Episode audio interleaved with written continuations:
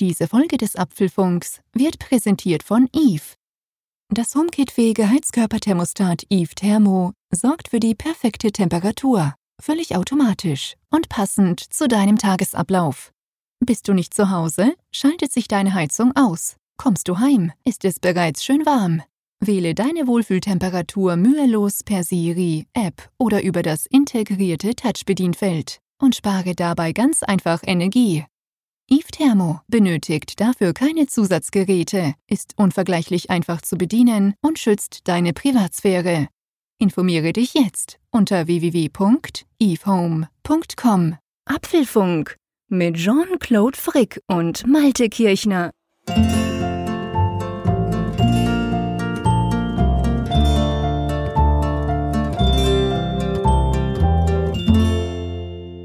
Herzlich willkommen zum Apfelfunk, Ausgabe 144, aufgenommen am Mittwoch, dem 21. November. Und lieber Malte an der Nordsee, ich muss sagen, ich wäre ja fast zu müde gewesen für unsere Aufnahme heute. Du wärst fast so müde gewesen. Wie kommt denn das? Naja, das hängt mit so einem komischen Hashtag Fit for Frick zusammen, den wir da die letzten Wochen immer mal wieder auf Twitter hin und her geworfen haben. Ganz konkret hängt das ja mit der Woche zusammen, die ich hinter mir hatte. Die war sportlich gesehen ein, äh, eine Besteigung des Mount Everest, muss ich dir ganz ehrlich sagen. ja, also ich habe festgestellt, ich habe das natürlich auch mitverfolgt, was da los war bei dir. Und ähm, du warst ja, glaube ich, auch fast schon zu müde, um zu twittern. Also gerade nur zum Ende hin ist dann ja die Quote dann der Tweets dann hochgegangen, aber währenddessen merkte man, warst du echt hart am Arbeiten. Da war es ja ziemlich still. Ja, es war tatsächlich so. Also ich, ich, ich mache ja diese, diese Competitions schon länger mit der Apple Watch, ja schon seit Monaten mit diversen Leuten. Aber ich meine, das waren eben halt alles faule Säcke wie ich. Von dem her gesehen, da konnte man, da, ich sag mal, da hat's gereicht, sich ein bisschen anzustrengen noch gegen Ende des Tages und dann war gut, dann hat man die anderen schon geschlagen. Aber bei Manfred, mit dem ich mich ja jetzt eine Woche duelliert hatte, den wir ja gezogen haben quasi als mein Endgegner bei diesem Fit for Frick Challenge, ja, da war es halt anders, weil der hat halt jeden Tag 600 Punkte vorgelegt, also das Punktemaximum, das man ja überhaupt machen kann. Und ich musste mich schon extrem anstrengend, um diese 600 Punkte zu erreichen. Also das ging dann so weit, dass ich eigentlich jeden Abend noch auf den Cross-Trainer bin. Ich habe so ein Ding hinter mir in meinem Büro. Der stand tatsächlich jahrelang rum hier. Und ich habe mir mal überlegt, ob ich den mal, ich war einfach zu faul, den vom dritten Stock irgendwie runter zu transportieren in den Keller, weil ich ihn ja eh nie brauche. Und ja, jetzt hat sich's ausgezahlt, weil, äh, ja, ich meine, du kamst halt heim nach zehn Stunden Büro mit vielen Meetings etc. Ich fahre ja dann immer noch ein bisschen Fahrrad, äh, Bahnhof hin und zurück, das sind so zehn Kilometer. Und dann und dann irgendwie guckst du auf die Uhr und ja, und der Sack hat halt schon locker um fünf hat der schon 600 Punkte. Und ich meine, ich habe ihn inzwischen ein bisschen kennenlernen dürfen über Twitter auch. Er hat mir dann, ich habe ihn dann auch mal gefragt, du, wie machst du das eigentlich? Du bist immer am Fahrradfahren indoor. Da hat er mir sein Fahrrad gezeigt, das er vorm Fernseher hat quasi und so. Aber der ist so sportlich. Ich glaube, der hätte, wenn er gewollt hätte, hätte der schon um 10 die 600 Punkte erreicht. Aber er wusste, dass er mich damit natürlich völlig zermürbt. Und ich hätte es dann wahrscheinlich am zweiten Tag aufgegeben, gesagt, okay, komm, lass es sein. Und das wollte er dann auch nicht. Also er hat das sehr auf eine sehr gute Art gemacht. Er hat mich so immer so ein bisschen motiviert, so im Sinn von, hm. na, so am Sonntag zum Beispiel, na, der Eifrig, der scheint ein bisschen zu schwächeln. Und da hatte er erst 280 und ich hatte, glaube ich, 30, weil ich war erst gerade aufgestanden. Und da, das macht es immer so auf eine Art, wo du denkst, ja, aber komm, ah, jetzt probierst du es noch. Ja, lange Rede, kurzer Sinn. Wir haben dann beide 600 Punkte durchgezogen, also 4200 am Ende. Aber man muss natürlich sagen, er hat gewonnen. Er ist so wahnsinnig sportlich. Mhm. Also, das war schon, ja. das war hart. Ich, ich, muss da zwei, ich muss da zweierlei zu sagen. Das eine ist erstmal, ziehe ich meinen virtuellen Hut vor euch beiden, denn äh, ihr habt da wirklich Bestleistung abgeliefert und das ist ja eines Finales absolut würdig gewesen, was ihr da jetzt an Punktezahl erreicht habt. Das ist schon mal großartig. Also das ist wirklich ein Herzschlagfinale vom Feinsten gewesen.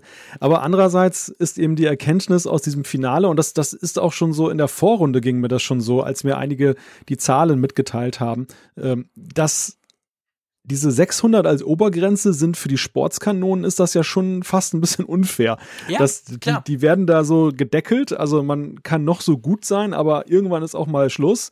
Und das, das stärkt ja eher die Schlechteren, die dann halt eine Chance haben, dann noch aufzuholen und dann am Ende des Tages, du hast es ja gerade so schön beschrieben, mit enormem Aufwand kann man dann tatsächlich dann noch gleichziehen, ja. obwohl der andere, wenn er jetzt dann nach oben offen gewesen wäre, wahrscheinlich dann längst schon das Doppelte dann erreicht ja, hätte klar. am Abend. Also das ist natürlich definitiv so und das zeigt halt auch, dass genau, also dass die Apple Watch generell, das sagen natürlich Sportler zu Recht, aber vor allem diese, diese Competitions, also diese Wettbewerbe, die man da mit, mit anderen Leuten machen kann, die sind ganz klar eigentlich darauf ausgelegt auf ja, es muss jetzt nicht primär der faule Sack wie ich sein, aber auf die eher weniger sportlichen, die sich einfach damit so ein bisschen hochpushen können. Aber der echte Sportlertyp, für den ist das nix, weil genau diese Deckelung, ich meine, diese Deckelung macht natürlich, dass ich mich überhaupt mit so Leuten messen würde. Weil mhm. sonst hätte ich sowieso aufgegeben, weil der hätte nach zwei Tagen so viel Punkte, die ich nicht in drei Wochen erreiche. Also ja. höre ich ja auf und dann sage ich mir, ja komm, was soll ich, ich meine, was soll ich mit einem Marathonläufer mich messen? Ich bin eine faule Nuss, ich bin froh, wenn ich es einigermaßen vorwärts schaffe. Also, und das ist natürlich, ich finde, das ist von Apple eigentlich okay. Das finde ich cool, dass sie das so machen. Aber du hast natürlich recht. Also die richtig sportlichen Leute, die können damit nicht wirklich viel anfangen. Das, das, das ist so. Nein, also wenn du zu gut bist, dann ist irgendwann Schluss und ja. Ja, also um mal ein Fazit zu ziehen. Erstmal möchte ich sagen, äh, Manfred, super Einsatz, sowohl in der Vorrunde als auch jetzt. Ich würde fast sagen, Jean-Claude, wir schicken ihm mal zwei Apfelfunkaufkleber zu, falls Aber er noch sowieso. keine hat, oder? Aber also selbstverständlich. Die, die, hat er sich sowas von Natürlich. redlich verdient. Natürlich. Und ähm, da müssen wir nochmal in Kontakt treten, dass wir ja. dann die Adresse rausfinden und ob er das überhaupt haben möchte. Aber dann kriegt er auf jeden Fall diese Aufkleber.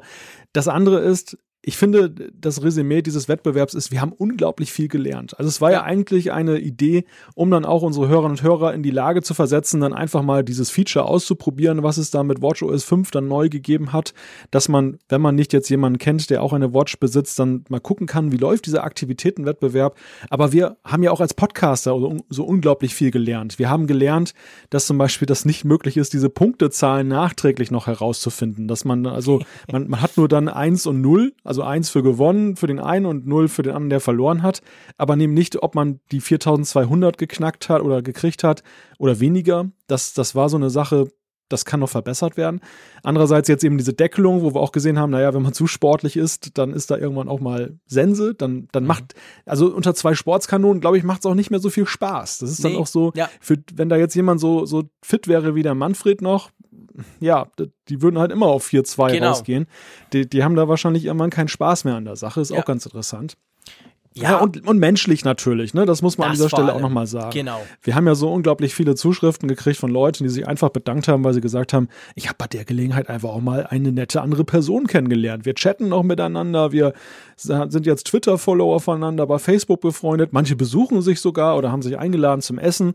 Und ich finde, das ist sowas von unglaublich gemeinschafts- und sinnstiftend. Gerade in so einer Zeit, die, wo das Netz ja eher dafür verrufen ist, dass die Leute sich dann da verbal dann Hammer auf den Kopf hauen finde ich das einfach ein super Zeichen, wenn so ein kleiner Podcast sowas Tolles bewirken kann. Ja, ich finde auch. Also ich finde, das ist so quasi die materialisierte Art unserer Community, über die wir viel sprechen. Wir kriegen das natürlich am meisten mit durch die unglaublich tollen Zuschriften von euch, egal ob via Twitter, Facebook oder per Mail in unser Supportsystem. Wir kriegen wahnsinnig viele Zuschriften von euch. Ihr seid extrem aktiv, ihr seid extrem dabei, ihr habt Freude, ihr, ihr pusht uns vorwärts, ganz generell diesen Podcast. Das ist der Hauptpunkt.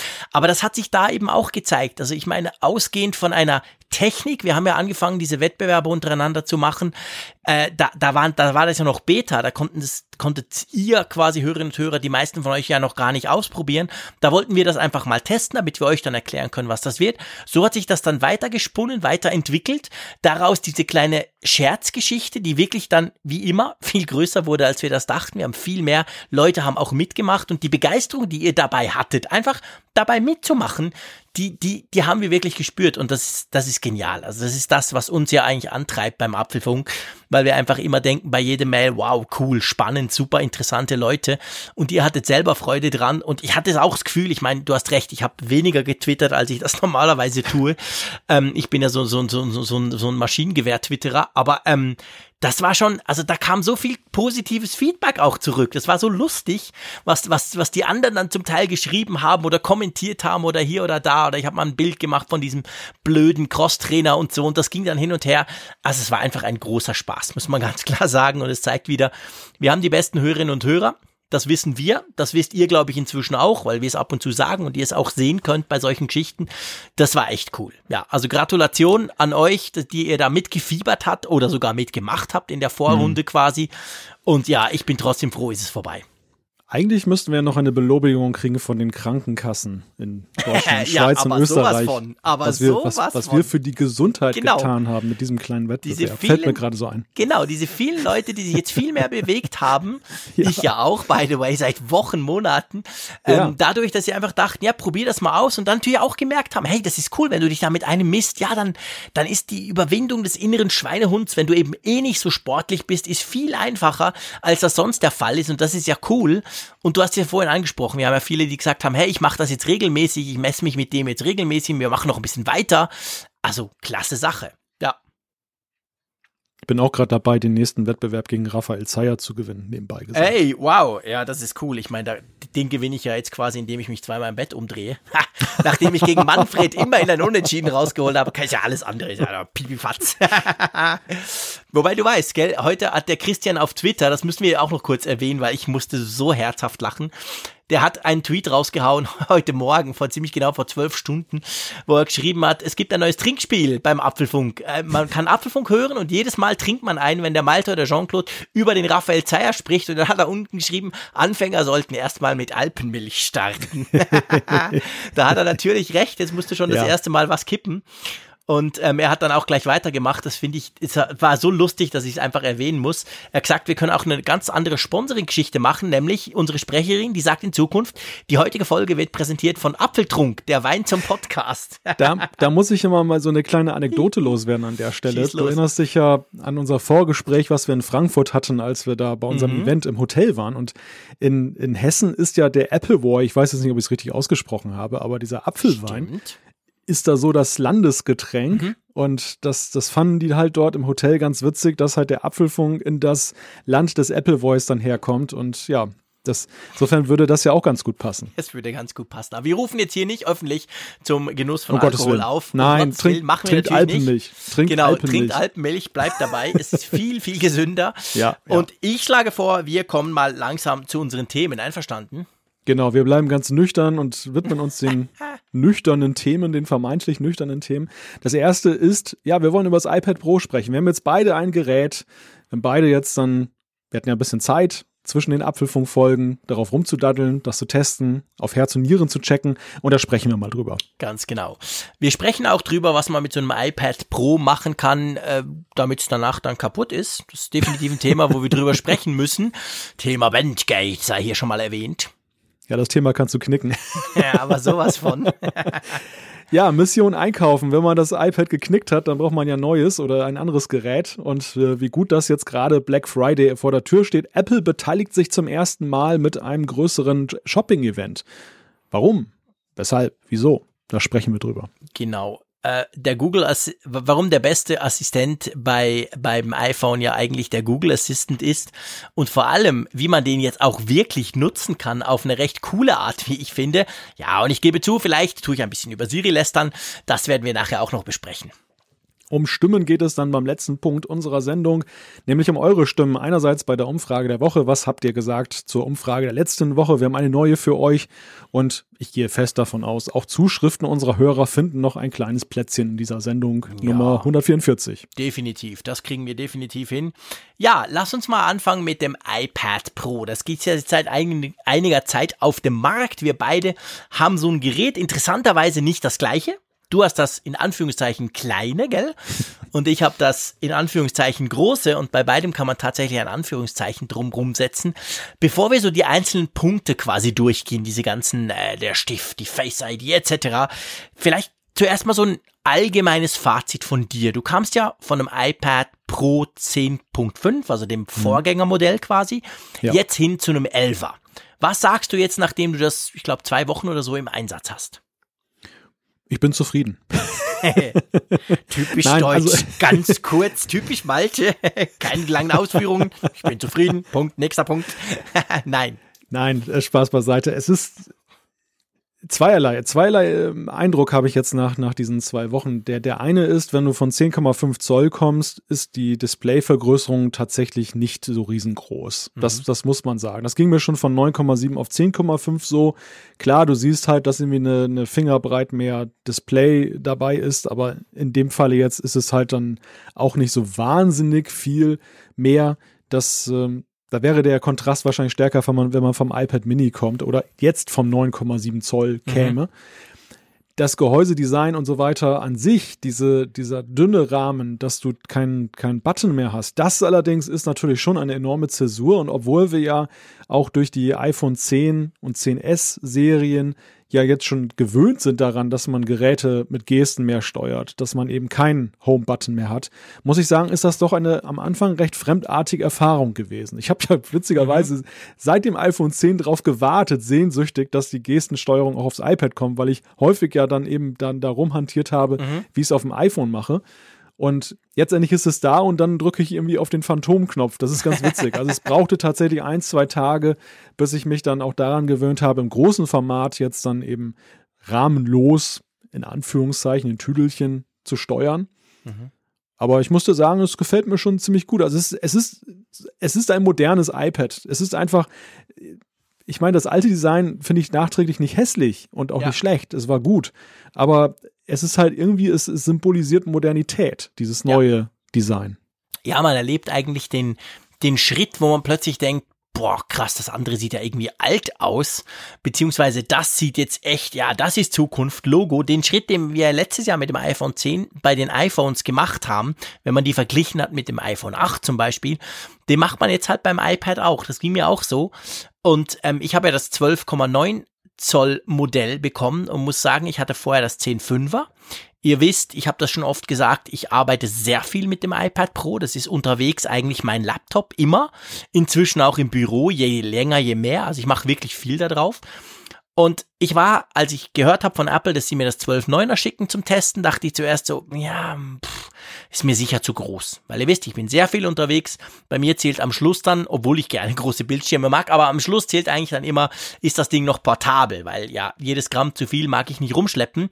Und ich muss sagen, das ist eigentlich jetzt für mich persönlich die größte Überraschung, wie schnell ich mich an dieses 12,9 Zoll große Display oder überhaupt große Gerät gewöhnt habe. Ganz einfach, weil ich hatte auch mal das 12,9er des Vorgängermodell zum Test da, äh, glaube ich, drei Monate lang oder so. Und das war, ich meine, das war ein brutal riesiger Klopper. Den habe ich ja. selten bis nie mitgenommen. ja, das und, stimmt. Und dann kam das 10.5er und ich dachte, wow, das ist genau, das ist der Sweet Spot für mich, genau die richtige Größe, das ist es. Und jetzt habe ich wieder das Große gekriegt, aber das Große ist im Vergleich zum alten Großen massiv kleiner geworden. Das muss man wirklich ganz klar sagen.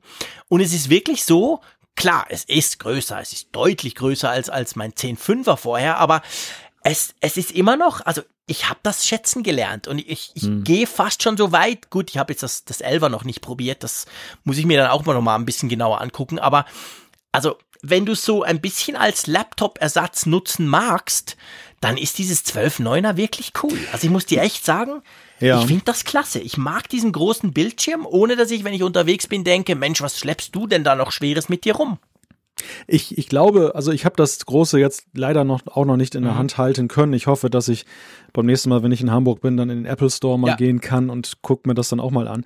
Aber ich finde aus dem, was ich gelesen und gesehen habe, und ja, das 11 Zöller habe ich ja nun selber, dass das größere Modell das radikal erneuertere ist. Ja, ja, also das, genau. das, das, das Elver ist ja eigentlich vom Footprint, nee, nicht eigentlich, es ist vom Footprint, vom Gehäuse her genauso groß wie das 10,5er. Das, das Display ist gewachsen, weil der Rahmen etwas schmaler geworden ist.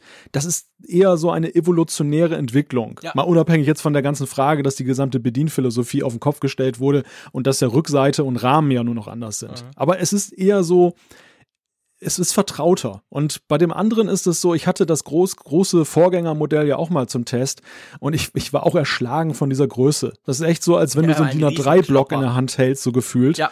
Und ähm, du, du, du hast irgendwie so, ich fand, es hatte irgendwie so einen komischen Schwerpunkt. Also du, mhm. du hältst ja so ein Tablet unten meistens fest. Ja. Und ich fand, das war so hoch, dass es irgendwie gefühlt immer nach hinten kippte, so, so, dass mhm. es einen Schwerpunkt hatte. Und in dem Moment, wo das vorgestellt wurde, dieses neue 12,9 Zöller, wo Apple gesagt hat, nein, wir haben jetzt nicht das alte Gehäuse genommen oder den alten Footprint und haben ihn ausgefüllt, sondern wir haben einfach schlichtweg den Rahmen abgeschnitten, dachte ich sofort, das ist eine gute Idee. Ja. Das ist echt eine gute Idee, weil das, das Display an sich Idee ist ja nicht das Problem. 12,9 Zoll finden viele gut, aber es ja. ist einfach zu riesengroß gewesen mit diesem Rahmen. Ja, genau. Man sieht ja, dass bei den Notebooks, die 13 Zoll Modelle, die, das sind ja die, die sich, die sich mit überall, nicht nur bei Apple am besten verkaufen, weil sie eigentlich die perfekte Größe haben zwischen, du siehst viel, du kannst auch viel drauf machen, aber das Ding ist noch portabel. Du kannst es noch in den Rucksack stecken und los, losmarschieren damit. Und da ist es bei diesem Display genau gleich. Also ich muss wirklich sagen, ich finde den Formfaktor, da, das ist meine größte Überraschung eigentlich. Klar, das Design ist völlig anders und du hast gesagt, also, aber ähm, der Formfaktor, dass, dass ich damit leben kann, mit diesem doch recht großen Teil, hätte ich echt nicht gedacht. Und wenn du mich jetzt vor die Wahl stellen würdest, dass ich mir eines der beiden aussuchen dürfte, dann hätte ich noch vor einer Woche, vor zwei Wochen hätte ich gesagt, ja, ey, müssen wir nicht diskutieren. Das kleinere Modell. Keine Frage. Punkt. Nächster Punkt. Aber jetzt muss ich wirklich sagen, äh, also ich würde, ich komme ins Grübeln. Also ich käme ja. echt ins Grübeln. Ich bin mit diesem Zwölfer-Ding, ja, bisher mit diesen zwei Wochen, ich habe sehr viel drauf gemacht. Also es hat sofort mein, mein, mein Laptop im Rucksack quasi verdrängt. Und ähm, ich bin damit sehr, sehr zufrieden. Also ja, das kann man auch im Zug noch einigermaßen handeln. So groß, dass man schon das Gefühl hat, ah, wo tue ich das jetzt hin und der Tisch ist zu klein oder so, ist es dann eben nicht. Und das ist schon sehr interessant. Also vielleicht auch die Tastatur, vielleicht können wir zur Tastatur noch was sagen. Also ich habe dieses wie heißt das, Folio, Keyboard, Dingsbums mhm. Teil da, das ja jetzt auch hinten schützt, was ich sehr schön finde, weil mhm. ganz ehrlich gesagt, mein 10.5er, das sieht von hinten schon ziemlich verbraucht aus, obwohl ich mir schon recht Mühe gebe, aber da war es ja so, das hat ja nur die Tastatur, hat ja nur den Vorderteil abgedeckt. Beim neuen ist es hinten und vorne geschützt. Und was ich extrem toll finde und wirklich massiv besser, und das ist jetzt eine Frage, die ich dir dann stelle, ähm, bei, bei diesem 12er Modell, dem großen, mit der neuen Tastatur, ist es so, ich kann problemlos auf den Knien damit tippen. Und das ja. war etwas, das habe ich beim 10.5er nie richtig hingekriegt. Das war irgendwie so wabbelig. Das mhm. Ding fiel mir diverse Mal dann runter oder klappte zu oder so. Und das Ding, das große, kann ich wirklich wie ein Notebook auch auf den Knien in einem überfüllten Zug brauchen. Und das ist für mich Ah, oh, das ist genial, das ist fantastisch. Wie ist das ja. beim kleineren? Geht das da auch? Also hat ja. das gar nichts mit der Größe zu tun? Nein, das hat nichts mit der Größe zu tun. Du wirst lachen, also so wie du das größere Modell wertgeschätzt oder wert, ge, gelernt hast, wert zu, zu schätzen, und ist es bei mir mit der Tastatur. Ich bin ja mhm. kein Fan der Tastatur gewesen, das weißt du ja. Mhm. Ich bin ja eher auf dem Trip gewesen, hm, mein MacBook, da kommt nichts ran. Und ja. ich habe jetzt tatsächlich die Erfahrung gemacht mit dem 11 Zöller und der Folio-Tastatur, dieser neuen, mhm. dass ich habe mich dabei ertappt, wie ich dann häufiger eben mit dem iPad Pro gearbeitet habe, ja. mit der Tastatur, als eben mit meinem MacBook, was ich auch dabei hatte. Und das fand ich eine ziemlich erstaunliche Entwicklung, weil sie auch jetzt nicht irgendwie getrieben war von, ich will das jetzt ausprobieren, sondern einfach, weil ich irgendwie Lust darauf hatte plötzlich. Mhm. Und das liegt zuallererst darin begründet in der Stabilität. Ich meine, diese ja. Tastatur ist wuchtiger geworden. Das muss man auch sagen. Ja. Sie, sie ist, wenn sie das iPad umdeckt, ist das iPad schon ganz schön dick mittlerweile. Es ist sehr gut geschützt dadurch. Mhm. Das ist der Vorteil. Aber es ist auch entsprechend dick und ja. dicker als es vorher war mit der früheren Tastatur. Das kann man sagen, aber ich finde das gar nicht schlimm. Also ich, ich bin ja sowieso kein Fan von macht alles immer dünner. Ich bin eher ein Fan von macht es zweckmäßiger. Und hier mhm. ist eine gute und richtige Entwicklung. Ich meine, der Preis ist nach wie vor total heftig, aber es ist jetzt wirklich so, dass du da vernünftig mitarbeiten kannst auf den Knien, wie du sagst. Also ich kann das Ding jetzt auch, kannst auch auf so einem wackeligen Hotelbett zum Beispiel ja, genau. abstellen genau, und da auch genau. noch drauf arbeiten. Das war für mich auch so ein Benchmark. Mhm. Und ähm, der, der Anschlag, finde ich, der Tasten fühlt sich auch noch mal ein bisschen besser an, was vielleicht auch so von diesem Gesamtgefühl der Stabilität abhängt. Mhm. Es ist aber vor allem auch eine, eine bessere Konstruktion, dass das jetzt ja. auf der Rückseite da mit diesen Magneten festgehalten wird. Vorher war es ja an der Seite angedockt. Das, das hat irgendwie, es hat, es hat nicht mehr diese Labberigkeit, die es ja. früher hatte. Es ist jetzt wirklich dann eine stabile Angelegenheit. Und ja, also da muss ich sagen, Daumen hoch, das, das ist wirklich besser. Einzige ist, aber das ist, kann man fast vernachlässigen, hm. dieses Aufklappen. Ich habe ich hab das häufig an der falschen Seite aufgeklappt, weil irgendwie ja. ist es nicht so intuitiv, dass du automatisch die richtige Seite aufklappst. Es ist ganz witzig, dass du das sagst. Ich meine, vorher hat man ja gesagt, ja, dieses komische Origami-mäßige Zusammenfalten da, das sei auch irgendwie merkwürdig.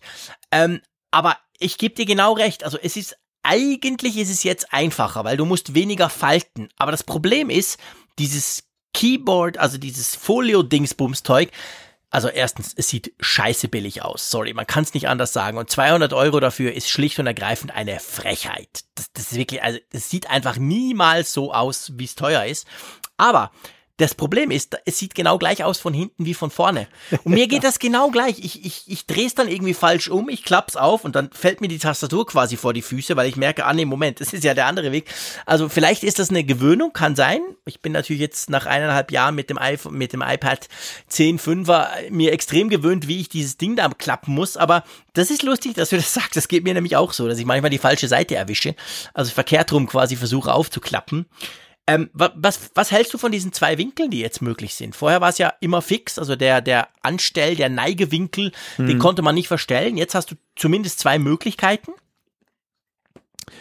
Ich finde die Grundidee gut, aber ich finde den, die gewählten Winkel schlecht. Also mhm. ich nutze ich nutze nur den einen. Ich nutze nur den, der das Ganze in eine schrägere Lage versetzt. Das ist für mich dann eigentlich ja. so auch in den meisten also Fällen. Also der, der, der wo das Keyboard, also der, der Bildschirm weiter vorne bei der Tastatur quasi genau, ist. Genau, genau. Wo, wo es dann halt dann richtig, wo das ganze Gerät flacher mhm. ist. Das ist, finde ich, für die allermeisten Situationen auch der optimale Winkel. Aber der zweite Winkel ist ja ein wesentlich steilerer. Da ist das Gerät ja fast dann wirklich so hochkant dann ja. im, im Stand.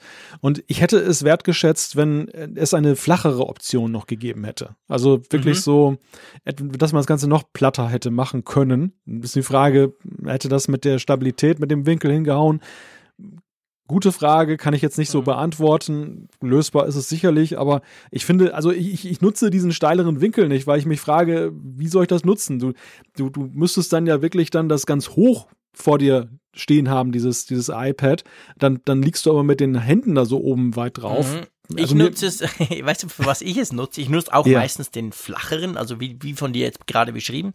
Aber ich habe hab mich dabei ertappt, wenn ich das Ding im Bett hab und zum Beispiel Videos gucke, und es so auf meinen Füßen oder auf meinen Beinen liegt, dann ist der andere hingegen wieder gut. Dann, dann kommt es ja. mir so vor, dann sei der flache zu flach und dann stelle ich es tatsächlich nach hinten und dann ist es irgendwie besser. Und das ist zum Beispiel auch, ich habe von Apple auch dieses ähm, Cover bekommen ohne Tastatur. Das gibt's ja auch. Das ist eigentlich genau das gleiche, schützt hinten und vorne, hat aber keine Tastatur drin und ist dadurch natürlich viel leichter und viel flacher. Wenn man es da quasi als Ständer nutzen muss, ist es wieder eher so Origami-mäßig wie früher. Du faltest das Ding so hinten zu so einem Dreieck zusammen und da stellst du es an und da hast du ja nur einen Winkel. Und da habe ich dann gemerkt, wenn ich damit, damit rumgespielt habe, dass mich das eigentlich stört beim Video gucken. Also dies, dieser steile Winkel ist bei mir tatsächlich eigentlich zum Konsumieren bis jetzt schon zum Einsatz gekommen, lustigerweise. Aber zum Schreiben oder überhaupt zum Nutzen, wenn du die Tastatur brauchst, ist er, da gebe ich dir recht, ist er völlig unbrauchbar. Ja, mag sein, dass es tatsächlich auch dafür gedacht ist. Jetzt, wo du das nämlich sagst, dachte ich, hm, ja, stimmt, irgendwie einleuchtend. Ich habe das tatsächlich zu sehr unter dem Gesichtspunkt gesehen, dass man die Tastatur dann mitnutzen mhm. möchte. Mhm. Ja. Also für nee, die Tastaturnutzung finde ich ist es ja. ja. haut es dann nicht hin, ja. aber wenn man es so nutzen möchte, ja klar, dann dann ist es ja durchaus sinnvoller. Was ja witzig ist, ist ja wirklich lustig, Malte. Also ihr müsst euch vorstellen, wir haben ja so ein kleines Skript, wo wir einfach so stichwortartig Sachen reinschreiben, damit wir nichts vergessen. Und wir haben das so befüllt in den letzten Tagen. Und da, da ist mir was aufgefallen. Und zwar, du hast jetzt beschrieben, dass du plötzlich diese Tastatur nutzt vom iPad Pro, was du vorher beim anderen iPad Pro nicht oder wenig gemacht hast. Mhm. Bei mir war es ja umgekehrt. Ich habe vom ersten Tag an beim iPad Pro, ich sag's mal salopp, vor allem die Tastatur geliebt, weil das hat's für mich eigentlich so zum äh, valablen Notebook-Ersatz gemacht, dass ich jetzt so eine Tastatur, klar, es gab schon früher Logitech, Bluetooth etc., gibt's alles schon lange für iPad, aber ich sag mal, die Eleganz und die, und die Bequemheit und du musst nichts laden und nichts pairen etc., die kam erst durch diese, diese iPad Pro-Tastatur von Apple selber und das war für mich so ein Hauptpunkt vom iPad Pro. Und ihr wisst, den Stift, tja, ihr wisst es alle, liebe Apfelfunkhörerinnen und Hörer, ihr wisst alle, was ich über den Stift denke. Den habe ich ja definitiv links liegen lassen. Ich habe ihn verloren, er war nie aufgeladen, er war schlicht und ergreifend einfach Mist und für mich absolut unbrauchbar. Witzigerweise, genau so wie du jetzt zur Tastatur ein bisschen gekommen bist, bin ich ein bisschen zum Stift gekommen. Ich muss es wirklich sagen, es ist fast schon ein Offenbarungseid hier. Ähm, und zwar, ich bin ihr wisst, ich, ich kann nicht, meine, meine Schrift konnte ich schon in der dritten Klasse nicht lesen. Das hat sich jetzt 43 Jahre später, oder naja, nicht ganz, aber 40 Jahre später hat sich das nicht verbessert. Ähm, ich schreibe nicht gern, schreiben, schreiben, das mache ich nicht gern, ich tippe lieber.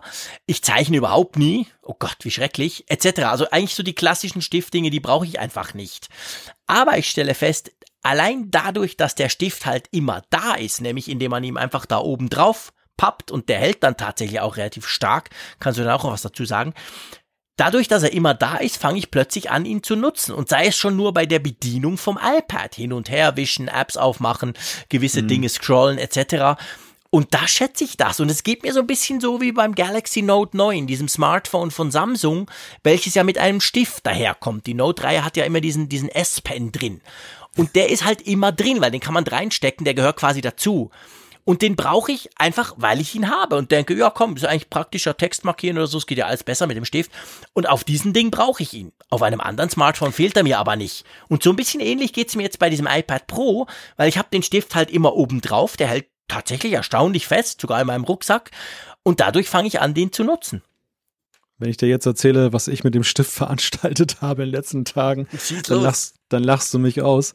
Ich, ich habe ich hab das Ding verwendet als Mauszeigerersatz, um mhm. in einer Windows- äh, äh, VPN-Verbindung unterwegs zu sein, Remote-Desktop-Geschichte. Sehr geil. Ich, hat, ich hatte mir dann nämlich einen VPN-Client dann installiert, dann auf dem iPad und habe mich dann da eingeloggt auf einem Windows-Rechner und über Remote-Desktop-Protokoll. Mhm. Und da ist ja das Problem, dass du, es sieht ja erstmal sehr skurril aus, wenn du auf einem iPad ein Windows, eine Windows-Anzeige hast. total schräg, ja, total schräg. Und dann war aber das Problem, dass die für die Touch-Bedienung waren die Elemente viel zu klein, man konnte sie überhaupt nicht treffen. Man hat immer daneben ja. dann geklickt. Und dann dachte ich, hm, was machst du jetzt? Lässt es sein, holst du doch das MacBook hervor, wo mhm. du dann mhm. da eben Trackpad hast und Maus. Und dann dachte ich, nein, nutzt doch einfach mal den Stift. Und das funktionierte fantastisch. Sah wahrscheinlich höllemäßig blöd aus, aber war dann sehr zweckmäßig. Mhm. Aber diese Anekdote nur vorangestellt, also der Stift, ja, ich bin ja dem Stift erstmal per se schon zugeneigter, als du es jemals mhm. warst. Insofern war für mich jetzt dann der Sensationsfaktor ähm, des, des Stifterlebnisses jetzt nicht so ja, riesengroß. Klar. Aber ich finde, der Stift ist erwachsen geworden. Der Stift ist mhm. wirklich erwachsen geworden. In vielerlei Hinsicht. Einerseits, dass er nicht mehr glänzt, sondern matt ist, also dass er designtechnisch besser aussieht, dass er diese eine flache Seite hat. Er sieht viel eleganter aus, er ist kürzer, er ist nicht mehr ganz so lang. Das, das andere Ding war ja auch, hatte auch so ein Schwerpunktproblem. Ja, stimmt, wenn du den, wenn du den Stift ganz recht. tief angefasst hast, dann, dann, ich habe ihn gerade hier in der Hand, dann war es immer so, dass er irgendwie so einen Schwerpunkt oben hatte, so einen ganz mhm. merkwürdigen, der ja einen vielleicht jetzt nicht davon abgebracht hat, gut zu schreiben, aber der doch irgendwie ein bisschen bizarr war, weil man ja normalerweise einen Bleistift ja jetzt mit einem anderen Gewichtsgefühl hat. Und der ja. jetzige Stift, der ist der ist ja eigentlich nur um, die, um diesen Lightning-Stecker oben geschrumpft. Wenn ja. man das mal daneben hält, sieht man nämlich, dass es nämlich ganz klar was wegfällt, der Lightning-Stecker ja, von klar. der Höhe. Genau. Aber das, ist, das bringt was. Es bringt enorm viel. Und ich finde dieses Prinzip mit dem Aufladen klasse. Es sieht nicht mehr so bescheuert aus, sondern ist jetzt wirklich auch einfach, ja, intuitiv naheliegend.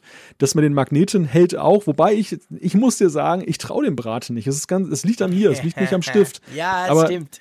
Ich mag einfach, das liegt vielleicht auch daran, dass das ein 135 Euro teurer Stift ist. Wenn der nur 5 Euro kosten würde, würde ich sagen, oh, so what, kaufe ich mir einen neuen. Ja. Aber dass das mit der 135 Euro flöten gehen, weil das Ding dann doch nicht gehalten und abgefallen ist, das Risiko gehe ich nicht ein. Das, das ist so wirklich so der, der Hemmschuh, der, dem Magneten zu vertrauen. Ja, da bin ich ganz bei dir. Also das, das geht mir auch so. Ich komme mir ein bisschen merkwürdig vor.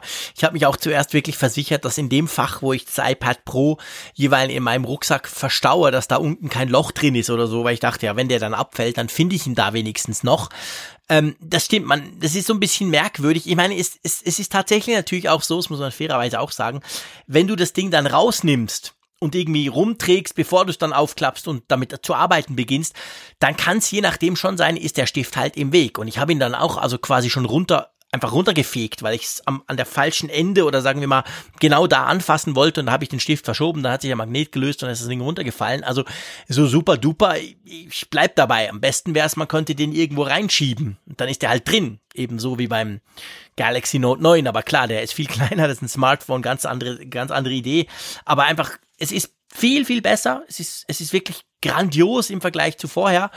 Aber so aufbewahrungstechnisch sage ich mal, ist es noch nicht das Gelbe vom Ei, ist noch nicht ganz perfekt. Ja. Aber es stimmt schon, der Stift selber. Ich finde übrigens auch, aber gut, ich habe mich ja schon disqualifiziert als Nicht-Stiftnutzer ganz generell, aber ich finde, er liegt besser in der Hand. Also einfach dadurch, dass diese eine mhm. Seite jetzt abgeflacht ist, ich habe den lieber in der Hand als dieses ganz runde Ding. Das, das, das, das, vielleicht Grafiker kommen jetzt und sagen, nein, auf keinen Fall, das hat genau aus diesem, diesem Grund, ist das anders. Aber mir, ich habe den auch nicht gerne in die Finger genommen, das andere Ding. Bei dem hier ist das ganz anders. Ich habe den jetzt hier und ich finde, der, der liegt irgendwie gut in der Hand. Ja, also sicherlich ist es die, die Perspektive des Amateurs, die wir haben und nicht die des Profis, Klar. der dann eben damit arbeitet. Aber ich glaube, in der Mehrzahl sind es ja wahrscheinlich eben auch Amateure, also zumindest keine Zeichner oder sondern, sondern einfach Geschäftsleute, die damit arbeiten, die Notizen machen wollen und die sonst irgendwie mit dem Stift arbeiten dann. Und der, der erste Stift war sehr, fand ich, getrieben eben vom Designaspekt. Das war ja. eher so ein, so ein, so ein, so ein schickes Ding irgendwie. Und dieser Stift ist irgendwie mehr von Natürlichkeit geprägt. Also er ist mehr ja. geprägt von, von Pragmatismus, finde ich. Und Vielleicht. das macht ihn aber gleichzeitig so elegant. Er, er wirkt dann irgendwie edel, auch gerade durch dieses matte Design. Mhm. Und ähm, ja, er ist gereift. Also ich glaube, der, der erste Stift war die Idee und das ja. jetzt ist jetzt wirklich das Produkt.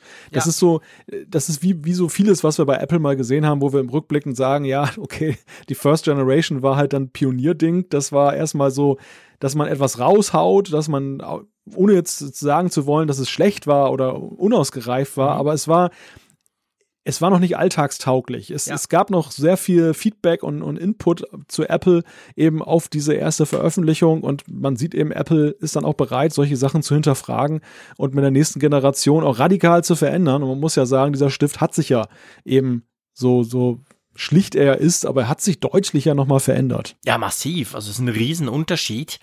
Ähm, ich habe gelesen, ich habe mich natürlich nicht getraut, da dann dran rumzugrübeln, aber es soll wohl so sein, vielleicht kannst du das bestätigen, beim Vorgänger konnte man ja diese Spitzen austauschen, oder?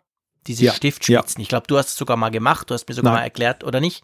War es was anderes, was verloren ging bei deinem Stift? Ich erinnere mich, vor, vor 30 Folgen haben wir mal genau über was gesprochen, was dir beim Stift. Nein, wir, wir, nicht bei mir nicht. Wir sprachen darüber, dass mich jemand angesprochen hat, ah, so. hier aus, aus dem regionalen Umfeld, der nämlich die Kappe verloren hatte. Genau. Und das war dann diese Odyssee, eine neue Stimmt. Kappe zu organisieren. Genau. Ja. Aber Geld, bei dem kann man das nicht mehr, oder? Da kann man den, den, den Stift vorne irgendwie nicht mehr tauschen. Doch? Geht ich das? Meine schon. Ich okay. Meine, doch, stimmt. Aber ich, ich habe es nie ah, gemacht. Das Schöne ist ja, Apfelfunk ist live. Ähm, ich drehe da gerade dran. Ja, doch, das kann man immer noch. Genau, ja, die, die Frage ist, warum, warum, warum macht man das? Ja, das weiß ich auch nicht. Aber also Grafiker also sagt jetzt vielleicht, ich brauche Stärke 7, Bleistift und dann Stärke 2. Keine Gibt's Ahnung. Gibt es da verschiedene Stärken? Nee, also ich, ich, weiß es gar nicht. Was fragst du mich über den Stift? ich habe keine Ahnung, mein Lieber. das also weiß vielleicht, ich nicht. Vielleicht nutzt sich das ab, denn Aber tatsächlich, wenn man kaputt. da häufiger mitarbeitet. Ich meine, ich muss ehrlich gesagt sagen, die dreimal, wo er mir runtergefallen ist, ist er genau auf die, und zwar von, von, von Stehhöhe, ist er genau auf die Stiftspitze geknallt. Das hat zwar nichts hm. gemacht, aber ich könnte mir vorstellen, dass das vielleicht, dass der dann vielleicht, ja, keine Ahnung, die Spitze abbricht, wie beim Bleistift oder so. Nein, ich weiß es nicht. Also, okay, aber man kann es austauschen. Ich wollte eigentlich was anderes sagen zum Stift, und zwar, ich habe ja gesagt, ich nutze den ganz gern zur Bedienung vom iPad scrollen, hin und her, Sachen markieren oder so.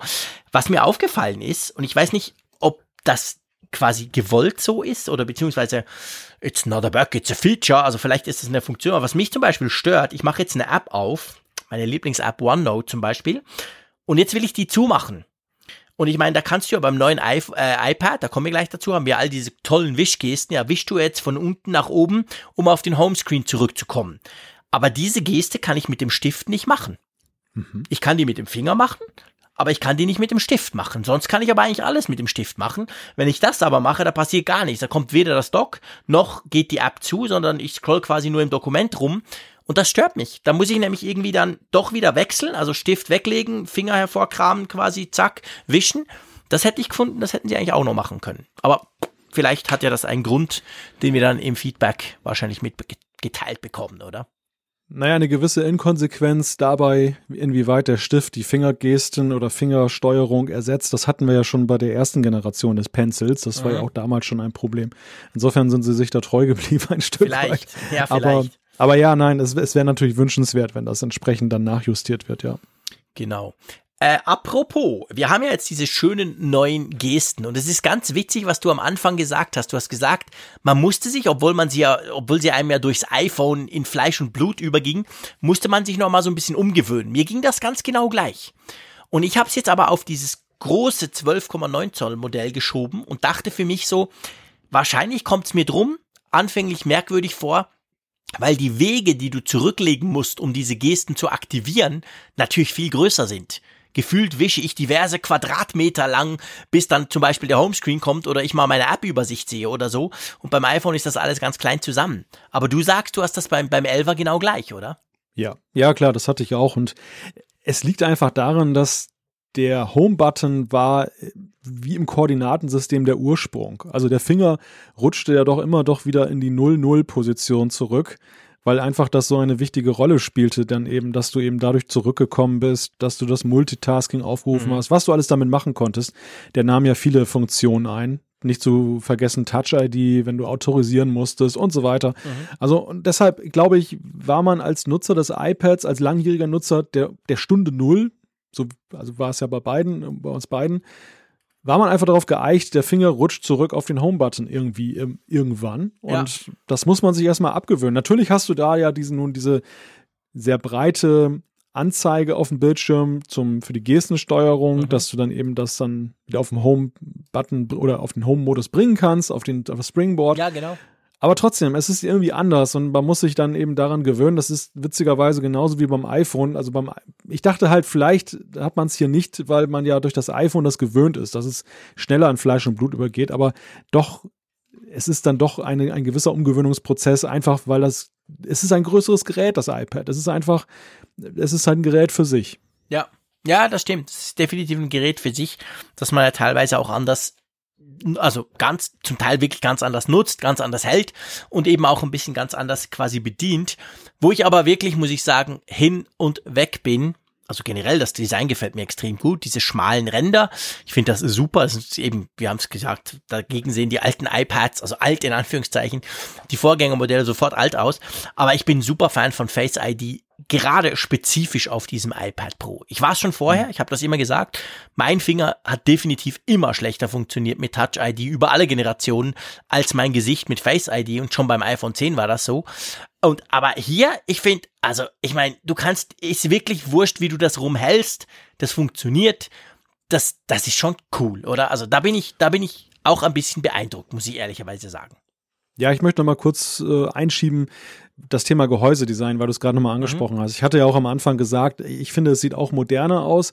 Trotzdem habe ich festgestellt, dass mir das Gehäusedesign mittlerweile gar nicht mehr so wichtig ist wie früher. Also ich fand, früher hatte das einen größeren Impact auf mich, ob jetzt ein Gerät so einen ganz neuen Rahmen, so, so einen Rücken hatte. Jetzt mittlerweile, also ich finde, der Rücken ist schon natürlich deutlich anders, das, das sieht anders aus, aber ja, ich ich habe schon mal mehr dabei empfunden. Also es ist einfach schön, okay. dass es da ist, aber es ist jetzt nicht so, es wäre für mich kein Grund, das Gerät zu, jetzt zu kaufen. Es sind eher die anderen Faktoren, die, die jetzt für mich da ausschlaggebend sind, aber das ist sicherlich auch Geschmackssache. Face ID, und da sind wir eigentlich dann, und das, das wiederum ist so ein Punkt, wo ich sage, das ist wirklich ein großer Fortschritt. Einerseits, wie du sagst, dann halt, weil es in manchen Anwendungsszenarien, wo der Finger nicht erkannt wurde oder nicht so gut, dann weiterhilft. Ich finde aber auch, sie haben bei Face ID, und da spricht kaum einer drüber, nochmal eigentlich nachgelegt. Es ist nochmal in mancherlei Hinsicht besser geworden. Einerseits die mhm. Erkennungsrate, finde ich, ist drastisch besser als bei meinem iPhone. Man kann das vielleicht auch daran daran liegen, dass man ein iPad auch in anderen Umgebungen einsetzt als ein iPhone, was man eher draußen auch mal im Sonnenlicht Vielleicht. benutzt. Das zweite ist aber, und wir haben uns ja immer wieder gefragt, wir haben uns, haben monatelang gefragt, wir haben uns monatelang gefragt, wie läuft denn das eigentlich im Querformatmodus? Mhm. Was passiert, wenn ich da mit dem Handballen über der Kamera mhm. bin und dann äh, kann das mich gar nicht erkennen? Und es ist so, es ist so ergreifend einfach. Es ist ein kleiner weißer Pfeil, der dann darauf hindeutet, hey, da ist eine Face-ID-Kamera, du hast gerade die Hand drauf. Und dann machst du die Hand runter ist, und dann. Es ist sensationell. Es ist ja. für mich typisch Apple. Es ist, es ist eigentlich für mich, das ist ja eine Kleinigkeit, sage ich mal, aber das ist für mich so die Quintessenz von Apple, die man oft ja auch ein bisschen vermisst hat in den letzten Jahren bei gewissen Produkten. Diese Eleganz, dieses völlig logische, das jedem ist sofort klar, du brauchst kein Manual zu lesen, du musst dir nicht überlegen, wie, wo, was. Du hältst das Ding irgendwie in der Hand, dann steht oben, sie verdecken die Kamera und unten kommt so ein kleiner Pfeil, dass du weißt, ja, wo ist denn die Kamera? Weil man, wir haben ja keine Notch, wir sehen ja das nicht. Überhaupt bei diesem I iPad fällt mir also selber auch auf, durch das Design, das mir extrem gut gefällt. Ich mag dieses kantige wirklich. Aber man, man hält das Ding ja nach kurzer Zeit, also wenn es jetzt nicht eingedockt ist mit der Tastatur, irgendwie rum. Da ist dann plötzlich halt der USB Typ C Anschluss links oder also oder oben oder weil es spielt überhaupt keine Rolle mehr. Man sieht ja, früher war es klar durch den Home Button, da ist oben, da ist unten. Das ist bei diesem Gerät ja nicht mehr der Fall. Und das hat, finde ich, wirklich Apple so elegant gelöst, einfach mit diesem Pfeil. Da weißt du, aha, da ist die Kamera, okay, ein bisschen zur Seite, zack, dann geht's. Also ja, ich, ich bin sehr beeindruckt und ich hoffe wirklich, dass zumindest auch dieses Querformatmäßige Entsperren. Das Coole ist ja, dass du das ja, du musst ja nicht dein Gesicht im Querformat einlesen. Du machst es ja ganz normal wie vorher, genau gleich wie beim iPhone. Aber dann ist er halt so clever, dass er weiß, dass du das bist, auch wenn er dich quasi von der Seite anguckt. Das ist schon cool. Das, das müsste mhm. nächstes Jahr zum iPhone kommen, oder? Ja, ich muss an dieser Stelle sagen, dass ich finde, dass die, das Potenzial was sich durch Face ID ergeben hat, durch diese Rahmenlosigkeit, immer in Anführungszeichen, weil natürlich ein Rahmen ja verbleibt, aber es, mhm. es ist ja gefühlt rahmenlos.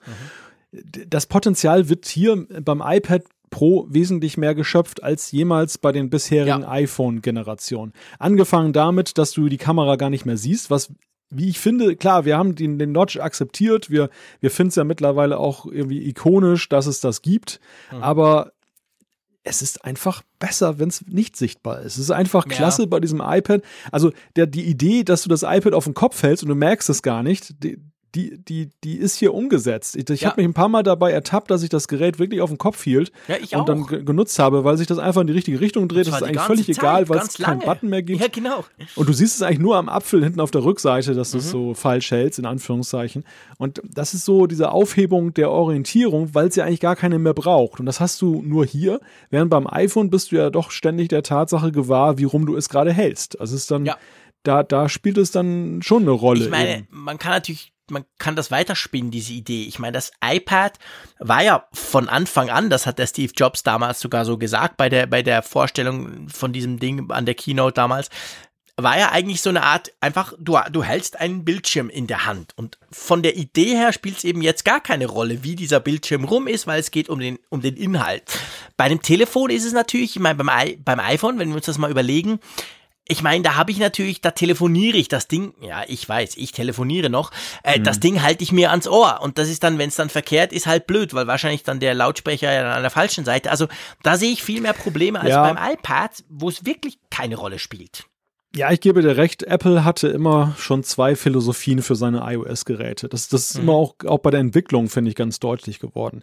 Dass das iPhone ist traditionell ein Portrait-Mode-Device. Also ja. die, der Landscape-Mode, wir haben es ja auch diskutiert am Beispiel der großen Modelle, wo sie ja zwischenzeitlich mal Vorstöße gewagt haben, dann eben mehrspaltige Layouts zu machen bei ihren eigenen Apps und so, das wieder zurückgedreht haben teilweise, wo wir bis heute sagen, du hast ein iPhone 10s Max und im Querformat bietet es dir eigentlich viel zu wenig gemessen an den Möglichkeiten, ja. die es dann haben könnte. Ganz einfach, weil Apple keine Freude daran entwickelt hat, jemals Landscape wirklich auf dem iPhone zu machen. Sie haben es halt nur notgedrungen und eigentlich, ich glaube, am liebsten würden sie es nur machen dort, wo es wirklich zweckmäßig ist, zum Beispiel bei den Videos, wo man dann einfach, mhm. wo es Quatsch wäre, sie im Hochformat ja. zu sehen, aber in den Apps, glaube ich, würden sie es am liebsten rausschmeißen und das hat sich auch nicht geändert seit dem Wegfall des Home-Buttons, der nee. dann das äh, ja, der ja da mehr Möglichkeiten dann äh, geboten hat, dieser Wegfall. Mhm. Und beim iPad war es eigentlich von Anfang an so, dass Landscape immer schon dann eine größere Rolle spielte. Dann, dass das äh, mhm. es einfach besser unterstützt wurde, mehr vorzufinden war in Apps. Das Einzige, was Apple nie mochte, war Upside Down. Das heißt witz, ja, witzigerweise stimmt. wirklich so, dieser, dieser Modus dann, äh, wenn du den abfragst in der Entwicklung, der hier heißt dann äh, Upside Down. Echt, der heißt so, also wenn du es verkehrt herum hältst, quasi Anschluss genau. oben. Richtig, genau. Ja, den Anschluss oben und richtig und den damals ja den Home-Button oben. Genau. Und, und ich finde einfach, wir sind jetzt in einer Ära angekommen, wo auch das ja eigentlich keine Rolle mehr spielt, weil es gibt ja kein Upside Down. Okay, es gibt das noch mit dem Anschluss. Ja, klar. Du hast da natürlich noch deinen Lightning beziehungsweise beim iPad Pro USB-C-Anschluss mhm. dann eben verkehrt herum. Aber das ist ja dann auch nicht unbedingt entscheidend, weil in vielen Situationen brauchst du den ja gar nicht. Und deshalb finde ich, das ist so die Renaissance des Upside Down. Ja, ja, genau. Ja, ist genau der Punkt. Und es ist eigentlich so, äh, ich, ich denke, es ist, was das anbelangt, fast so ein bisschen die Vision von damals, wo, wo der Steve Jobs wirklich gesagt hat, hey, das ist euer Device, da könnt ihr ganz viel, da könnt ihr lesen drauf, ihr könnt auch Filme gucken, ihr könnt Zeitungen durchblättern. Und schon damals hat es hin und her getragen, hin und her gedreht. Natürlich mit dem Home-Button war immer klar, wo oben und unten ist. Aber ich glaube, dies, dieser Vision quasi, du hast einfach da einen großen Bildschirm und kannst alles damit tun und es völlig wurscht, wie du den hältst. Der kommt Apple sehr nah und dass sie, dass sie es geschafft haben, Face ID nach immerhin ja einem Jahr erst quasi, jetzt schon, also natürlich sind die schon länger dran, aber grundsätzlich für uns als Konsumenten ein Jahr später, also Face ID 2.0, wenn man so will, dass das jetzt das schon kann, dass es eben völlig ja. wurscht ist, wie du das Ding hältst, das finde ich schon super. Ja, ich, ich würde ja so, sogar so weit gehen, dass beim iPad auch immer ein Gedanke eine Rolle spielte, nämlich, dass du übertrieben gesagt mit dem Gerät nichts falsch machen kannst. Ja, genau. Das, das, das ist für, also zumindest für viele Anwender ist das tatsächlich auch ein Grund, das, das Gerät zu kaufen, weil sie einfach sagen, beim PC, beim, beim Mac, da kann ich mir irgendwie durch falsche ja. Installation, durch das Löschen der falschen Dateien kann ich das Ding zerschießen. Ähm, ich kann mir Schädlinge einfangen und so weiter und so fort. Also beim Mac zwar weniger als beim PC, aber trotzdem, ich kann vieles falsch machen und kaputt machen durch unsachgemäße Bedienung.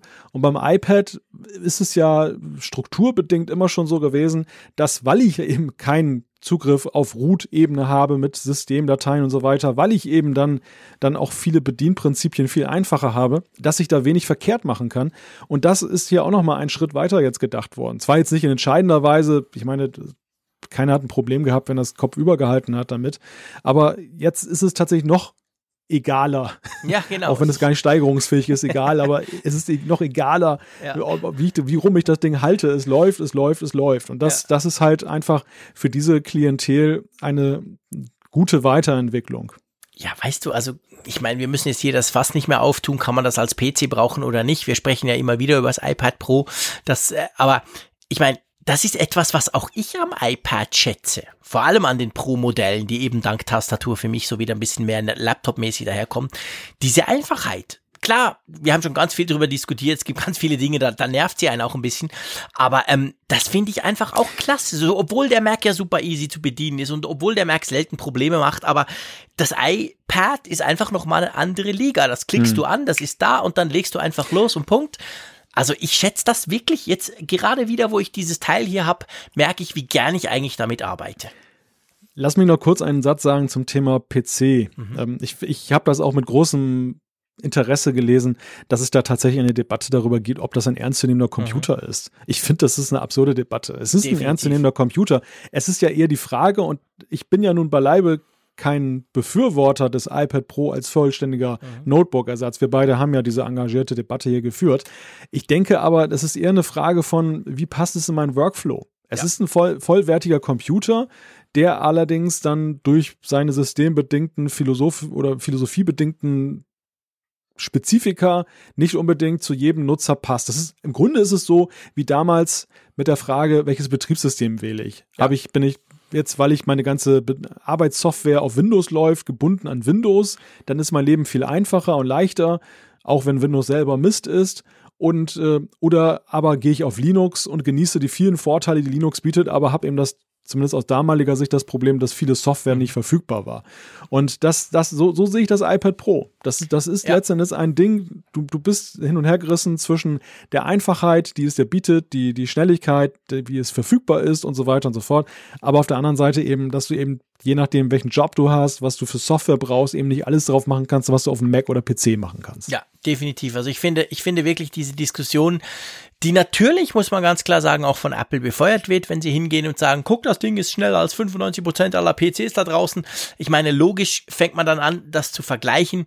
Aber ich sehe das auch so. Also letztendlich ist es eigentlich völlig wurscht. Es muss jeder für sich entscheiden, was kann er wo drauf tun. Ich für mich habe gemerkt, ich kann vieles da drauf tun. Ich könnte noch mehr, aber es nervt mich, weil ich meinen Workflow umstellen müsste. Also mache ich es nicht. Also fahre ich zweigleisig, was mich aber überhaupt nicht stört dabei. Also, und ich, ich empfehle da wirklich den René Ritchie, der ist ein YouTuber und Podcaster und Blogger und der, finde ich, ist einer der in meinen Augen besten Experten generell rund um Apple. Der macht super spannende Dinge. Der hat ein Video nochmal gemacht, der hat das iPad Pro getestet, ein Video gemacht, 20 Minuten, der macht, finde ich, geniale Videos.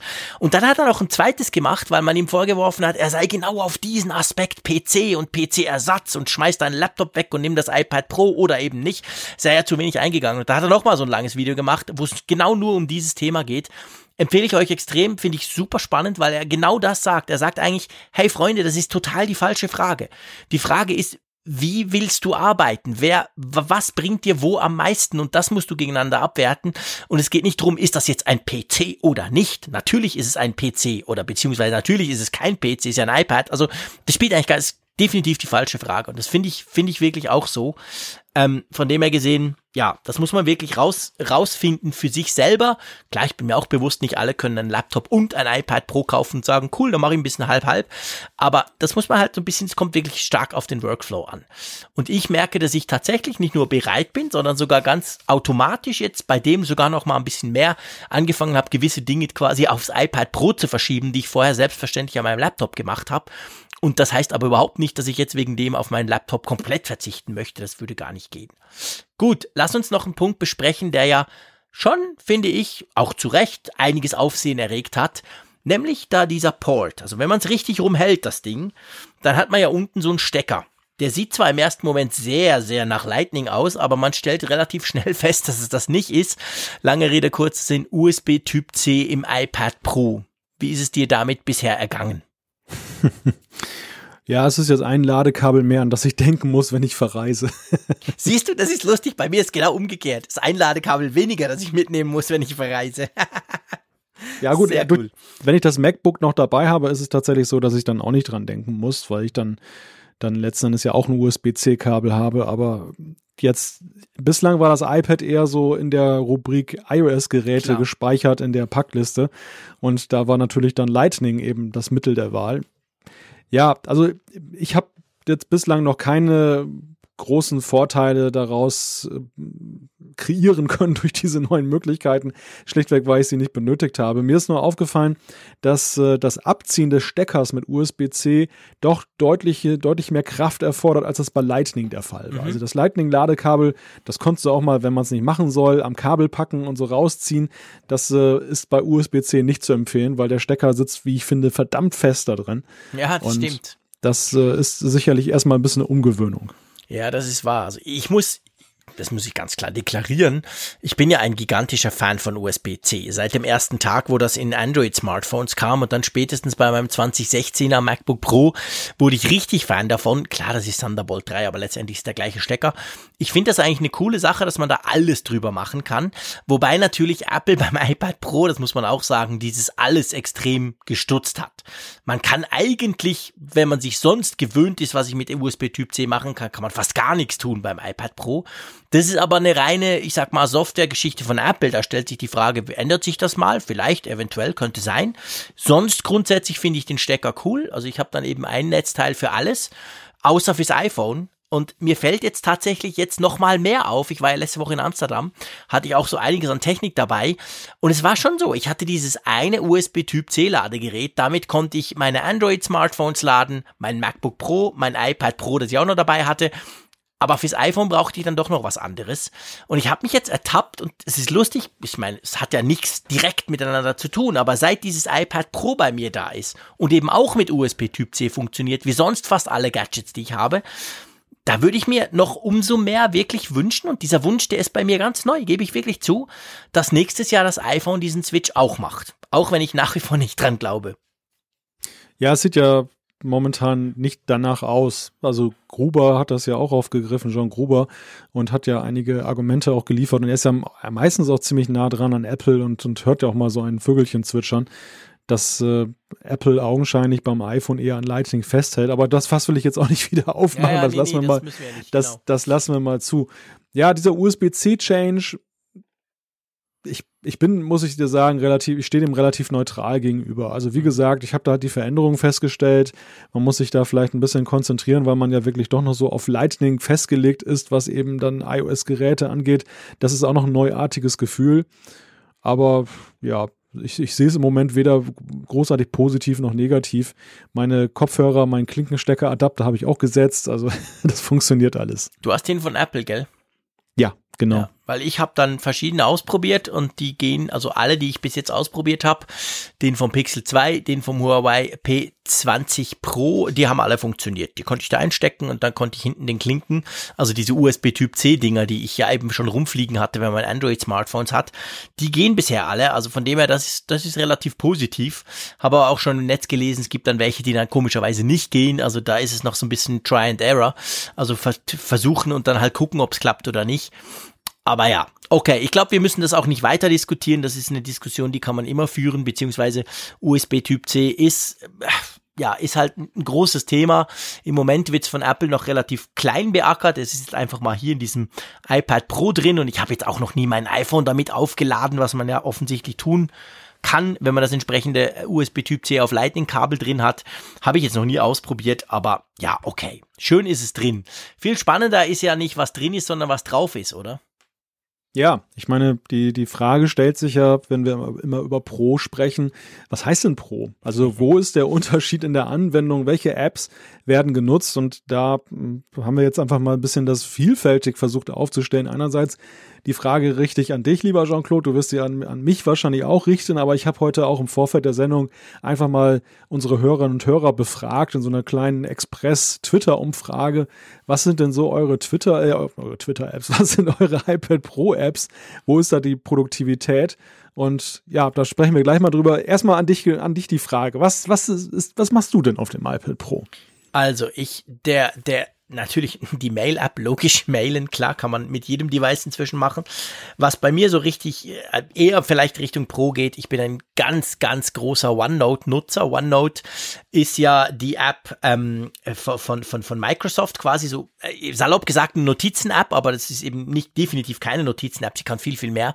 Da speichere ich alles drin, Ideen, ähm, Sitzungsnotizen, ähm, Protokolle etc. Schieß mich tot, da kann man natürlich auch mit Bildern etc. kann man alles machen machen. Da arbeite ich wirklich viel damit. Da könnte man auch drin reinschreiben mit dem Stift und das würde dann dahingehend erkannt, dass man es zum Beispiel durchsuchen kann, also die eigene Schrift. Das mache ich nicht, weil ich meine Schrift schon gar nicht gern angucke, geschweige denn schreibe. Aber das könnte man auch machen. Und dann habe ich jetzt angefangen in den letzten so zehn Tagen. Ich habe, es gibt eine App, die heißt Ferret. Und das ist eine Audio-App. Und das ist ein echter Multitrack-Editor für Audio. Und ihr wisst ja, ich mache extrem viele Radiobeiträge etc. pp. Ein großer Teil von meinem Job. Und bisher war das wirklich so der Punkt, wo ich gesagt habe, nee, sorry, ich brauche Audition, Adobe Audition auf meinem MacBook. Da kann ich, da bin ich schnell, da habe ich meine Presets, zack, zack, zack, da kann ich mein Zeug machen. Und jetzt habe ich so ein bisschen angefangen, das Ganze auf dem iPad Pro zu machen. Und da muss ich wirklich sagen, das Ding gibt's auch fürs iPhone. Ich hatte diese App schon lange drauf, wenn ich mal wirklich on the go extrem unterwegs was aufnehmen muss. Und hat mich immer genervt, dass das Schneiden, also das, das Audio bearbeiten mit dem Finger war einfach irgendwie, das kam mir irgendwie so ein bisschen frickelig vor. Und da ist der Stift. Wow. Hey, der Stift ist geil. Da macht der Stift echt was her, muss man wirklich sagen. Also quasi Audio bearbeiten, Hüllkurven verändern, Lautstärke, Übergänge etc. mit dem Stift bah, das ist echt eine neue Liga. Ich bin noch nicht so weit, dass ich sage, es sei besser als mit der Maus. Aber das ist vielleicht eine Frage der Gewöhnung. Also das ist jetzt etwas, da kann ich glaube ich mit gutem Gewissen sagen, das ist ziemlich pro-mäßig und da gefällt mir das iPad Pro im Moment gerade sehr gut. Also ich habe tatsächlich jetzt versucht, diese Woche mal so meine Radiobeiträge, noch nicht alle, aber einige, da drauf zu machen und es ging erstaunlich gut. Und wenn ich da noch ein bisschen mehr ähm, Erfahrung damit habe und dann bin ich natürlich dann logischerweise auch schneller, das macht richtig Spaß. Also das vielleicht so ein bisschen da. Und dann natürlich, das ist etwas, da habe ich einfach keine Erfahrung, weil ich nicht so der ganz große Videoproducer bin, aber man konnte so viel lesen im Netz und übrigens der Zeier, hallo, zweiter Drink, ähm, der Zeier, ähm, der spricht da schon länger davon, weil der hat auch schon damit gearbeitet, schon auf dem Vorgänger iPad Pro. Das ist Luma Fusion und Luma Fusion ist ein ja, ein voller Videoeditor.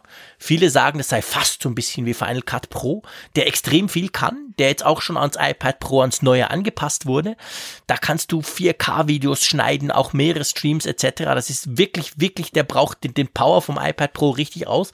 Da habe ich so ein bisschen angefangen, damit rumzuspielen. Ich würde mir wünschen, ich, ich könnte es viel besser, aber auch da ist eine Frage der Übung. Also das sind so die zwei Apps, wo ich mich im Moment so ein bisschen damit beschäftige auf dem Teil. Hm. Ja, interessant. Also ich bin, was meine Produktivität angeht, zum einen weißt du ja, bin ich noch gar nicht so riesig produktiv unterwegs. Mhm. Ich fange ja gerade erst an, da jetzt äh, Feuer und Flamme dafür zu sein mit der neuen Tastatur. Und da bin ich dann doch tatsächlich vor allem mit den System-Apps unterwegs ja. gewesen. Also ich habe dann bei der Gelegenheit festgestellt, dann ich hatte dann einen, einen Text geschrieben im Zug, den hab, da habe ich einfach mal die Notizen-App genommen ja. und habe dann eben festgestellt, wie die von Apple auch über die Jahre erweitert wurde, dass man zum Beispiel auch dann da so eine Liste mit einbauen kann. Ich habe das irgendwann alles mal gesehen, aber mhm. nie so wirklich genutzt und jetzt habe ich es dann eben verwendet. Für handschriftliche Notizen habe ich schon seit längerer Zeit GoodNotes installiert. da weiß ich, gibt es so einen kleinen Glaubenskrieg mit Notability, was auch ziemlich gut ist. Okay. Ich habe bislang die 11 Euro Investition gescheut, weil ich ja GoodNotes schon habe, aber damit habe ich ganz gute Erfahrungen gemacht. Ich nutze das zum Beispiel für so kleine Sketch-Ups, wenn ich dann eben so für, eine, für die App irgendwie was machen will, einen neuen cool. Screen oder so, ja. dann zeichne ich den da eben mit dem Pencil einmal auf und dann habe ich den gleich digital, dass ich mir den überall dann auch als PDF und so hinschicken kann. Das ist eine ziemlich gute Sache. Wobei diese ganzen Notiz-Apps ja jetzt ein Stück weit ein Rück äh, oder einen Nachteil erleiden, weil der neue Pencil ja eine neue Möglichkeit bietet, dass man ja gleich aufs Display schreibt und das mhm. jetzt noch besser dann gleich die Notizen-App öffnet. Ja. Das, das begünstigt natürlich sehr Apples eigene Notizen-App, die ich aber, wie ich finde, für handschriftliche Notizen gar nicht mal als die optimale Lösung empfinde. Mhm. Aber gut, das ist dann auch so Geschmackssache. Übrigens auch diese, das, das sollte auch noch erwähnt werden beim Thema Pencil, diese, dieses, dass du es antippen kannst, um das Werkzeug mhm. zu wechseln, ist auch witzig. Ich könnte mir allerdings da noch mehr mit vorstellen. Ich finde, es ist momentan zu sehr aufs Zeichnen reduziert. Ja, also habe ich auch noch nie gebraucht, diese Funktion tatsächlich. Also ich habe das habe ich lang gar nicht gecheckt. Ich dachte irgendwie nach der Vorstellung, es sei so ein Knopf quasi, aber es ist ja tatsächlich nur die, die vordere Fläche, die vordere abgeflachte, der vordere abgeflachte Teil vom, vom Stick, dem, äh, vom, vom Pencil, den man ja klicken kann. Aber das habe ich tatsächlich noch überhaupt nicht gebraucht, weil so wie ich den Stift brauche, gibt's da, glaube ich, gar keine Funktion für, wo, wo, wo das was auslösen würde. Richtig, genau. Es gibt die, die API gibt es jetzt für den Entwickler. Mhm. Es dauert wahrscheinlich eine Weile, bis sie das dann auch in ihre Apps dann integrieren, wobei natürlich auch die Frage ist, wie groß ist die Zielgruppe, die damit unterstützt wird. Das, das schleicht sich wahrscheinlich so langsam ein, aber ich denke, da ist noch viel mehr mit möglich als zum gegenwärtigen Zeitpunkt. Es geht, es geht so ein bisschen unter. Also es, ja. das war in der Präsentation von Apple, Apple gegenwärtiger als es jetzt tatsächlich in der, ja, im Alltag, in der Nutzung ist, dass du dieses Feature überhaupt hast und das dass du es halt auch verwendest. Photoshop bei der Präsentation und die App haben wir ja, ja. noch nicht. Richtig, genau. Also das äh, dürfte den gemeinen Pencil-Nutzer dann wahrscheinlich noch nicht so auffallen zum gegenwärtigen Zeitpunkt. Mhm. Ja, und dann komme ich auch schon zu meiner kleinen Twitter-Umfrage, die ich da gemacht habe. Also die, die deckt sich aber auch erstaunlich mit dem, was ich da veranstalte. Es sind vornehmlich Apps zum Schreiben und es sind auch viele, um eben Notizen mit dem Pencil zu machen. Da mhm. natürlich die unterschiedlichsten Apps, die da im Einsatz sind, aber ähm, das, das ist doch ein recht häufiger Use Case bei den Antworten, die ich bekommen habe. Ansonsten To-Do-Listen-Apps sind auch ziemlich gefragt. Dir, das kann man sagen. Luma Fusion wurde auch an einer Stelle genannt. Ja, das und viele auch System-Apps, also die Pages-App, äh, Keynote und so, mhm. die sind auch häufig vertreten. Numbers, also Office-Apps ja. sind, sind da auch im, im Rennen. Aber so richtig große Exoten habe ich wiederum witzigerweise nicht gesehen. Also nee. ich meine, ich halte auch mal Ausschau danach, ob es überhaupt was Exotisches gibt. Ja. Ich glaube, dass das Angebot ist da auch nach wie vor nicht so riesig jenseits dieser Haupt-Use-Cases. Aber es hat auch jetzt kein, keiner, der sich gemeldet hat, irgendwas genannt, wo ich sagte, das hat, davon habe ich ja noch nie gehört. Nee, nee, das stimmt, das ist wahr. Und ich meine, man muss, man darf auch nicht vergessen, also ich brauche eben auch die System-App sehr viel. Also Notizen, ich habe trotzdem auch noch sehr viele Notizen da drin, ganz einfach, weil ich, das ist ja so ein Punkt, wo ich Siri ab und zu dann brauche, irgendwas oder Erinnerungen oder so. Das sind alles so Geschichten, die ich dann darüber auch steuere und die braucht man natürlich auch und eben die Mail-App auch. Also auf dem, auf dem, ich bin zwar ja eigentlich Inbox-Fan und jetzt notgedrungen zu Gmail gewechselt. Die Gmail-App läuft auch auf dem iPad Pro, ist aber noch nicht richtig angepasst. Das sieht noch relativ mies aus. Da brauche ich dann doch ab und zu wieder die, eigene, die Apple-eigene App und so. Also diese Apps sind natürlich auch alle wichtig und Twitter, logisch, Tweetbot ähm, habe ich natürlich da auch drauf. By the way, Tweetbot hat natürlich auf dem iPad Pro eine zusätzliche Seitenansicht, wo du noch deine Menschen zum Beispiel gleichzeitig noch zeigen kannst, ähm, was Twitter immer noch nicht schafft. Also die Twitter-App auf dem iPad, die offizielle, die ist ganz mies, die zeigt einfach primär weiße Fläche an. Also da merkt man natürlich auch, die Apps müssen angepasst werden, um mit diesem großen und auch neuen Seitenverhältnis klarzukommen. Ja, ja, das müssen sie definitiv. Und ähm, vielleicht stärkt ja jetzt auch die noch bessere Nutzbarkeit eben dann mhm. des Produktiven, also gerade der Tastatureingabe. Vielleicht stärkt das ja auch noch den App-Markt, dass dann ein noch größeres Bedürfnis. Allein die Tatsache, dass ich jetzt ja auch im Rennen bin und hey. vielleicht häufiger mal mit der Tastatur auf dem iPad arbeite, ist ja schon ein Nutzer mehr. Also vielleicht kommen da ja noch ein paar mehr, ja, die dann dazukommen. Ein wichtiger Nutzer mehr, genau. Oh, du schmeichelst mir, du schmeichelst hey. mir. Ja, ich muss an dieser Stelle zum dritten Mal Prost sagen hier. Du hast es vielleicht gerade gehört. Ich hab's gehört, genau. genau, denn der, der dritte Zeier, die dritte Zeier-Erwähnung steht jetzt an. Der Raphael, der hat nämlich dann auch da schon, der, der ist ja nun wirklich Produktivnutzer schon lange mhm. beim iPad Pro. Den musste man nicht erst jetzt überzeugen mit einer besseren Tastatur. Nee. Und der hat da zwei Artikel geschrieben, einmal in seinem eigenen ähm, Blog und einmal eben auch für seine Zeitung, wo er eben dann auch dann Pencil Apps auf der einen Seite und auf der anderen Seite seine persönlichen Favoriten für Produktivität aufgezeichnet hat. Eine sehr umfängliche Liste, gut begründet die Liste und ich denke, wir verlinken auch das an dieser Stelle, Definitiv. denn da kann man sich auch noch mal so einen Überblick verschaffen, was ist denn da am Markt schon unterwegs. Genau. Gut, dann kommen wir zu einem Thema, das sehr heiß im Moment gerade gekocht bzw. im Internet herumgereicht wird. Nämlich, ähm, wir haben ja ein bisschen schon über das Design gesprochen vom iPad, vom neuen iPad Pro und ich weiß nicht, wie es dir ging, aber mir ist schon auch aufgefallen, das Ding ist ziemlich flach. Das hast du auch gemerkt, oder? Das, das kann man gar nicht übersehen, ja. Genau, es ist brutal flach, das Teil. Und das hat dazu geführt, dass wir ja, ich würde mal sagen, schon so ein bisschen in die Richtung ein kleines neues Bandgate schlittern im Moment, ausgelöst durch den YouTube-Kanal Jerry Ricks Everything. Das ist ein YouTuber, der dafür bekannt ist, alle möglichen Gadgets, Smartphones, Tablets etc., also vor allem die zwei Dinger, zu malträtieren, zu testen, drauf rumzukratzen, zu überprüfen, ob sie wirklich so kratzfest sind, wie der Hersteller sagt und dann am Schluss immer auch zu verbiegen. Und er versucht das quasi dann wirklich mit Gewalt oder mal mehr oder mal weniger und da passiert halt das eine oder andere. Und da gab es jetzt ein Video, wo er wirklich so saß aus von außen, ein iPad Pro, ich glaube, es war es das 12 oder das 11 Zoll? Ich glaube, ich, ich weiß gar nicht mehr. Auf jeden Fall hat er das Ding verbogen und einfach auseinandergebrochen. Man kann es nicht anders sagen. Einfach zack, zack und dann war, war das Ding einfach futsch und zwar wirklich richtig kaputt. Und das hat natürlich wie immer bei Apple, wenn sowas passiert, eine Riesengeschichte auf allen Medien. Also, oh, das Ding ist ja völlig unbrauchbar, verbiegt sofort etc. Und ich finde, wir müssen darüber sprechen. Und zwar, ich finde, es gibt zwei zwei Dinge, zwei Betrachtungsweisen, die man da diskutieren muss. Die eine ist natürlich klar, wir wissen, alles bei Apple, was angeblich schief geht, steht morgen in allen Zeitungen, die auch sonst nie über Technikthemen schreiben. Dadurch hat das natürlich eine riesen Relevanz, so etwas. Und natürlich kann man darüber diskutieren, ist das sinnvoll, wenn ich hingehe und einfach so lange drücke, bis ich jedes Gerät verbiegen kann oder sogar verbrechen.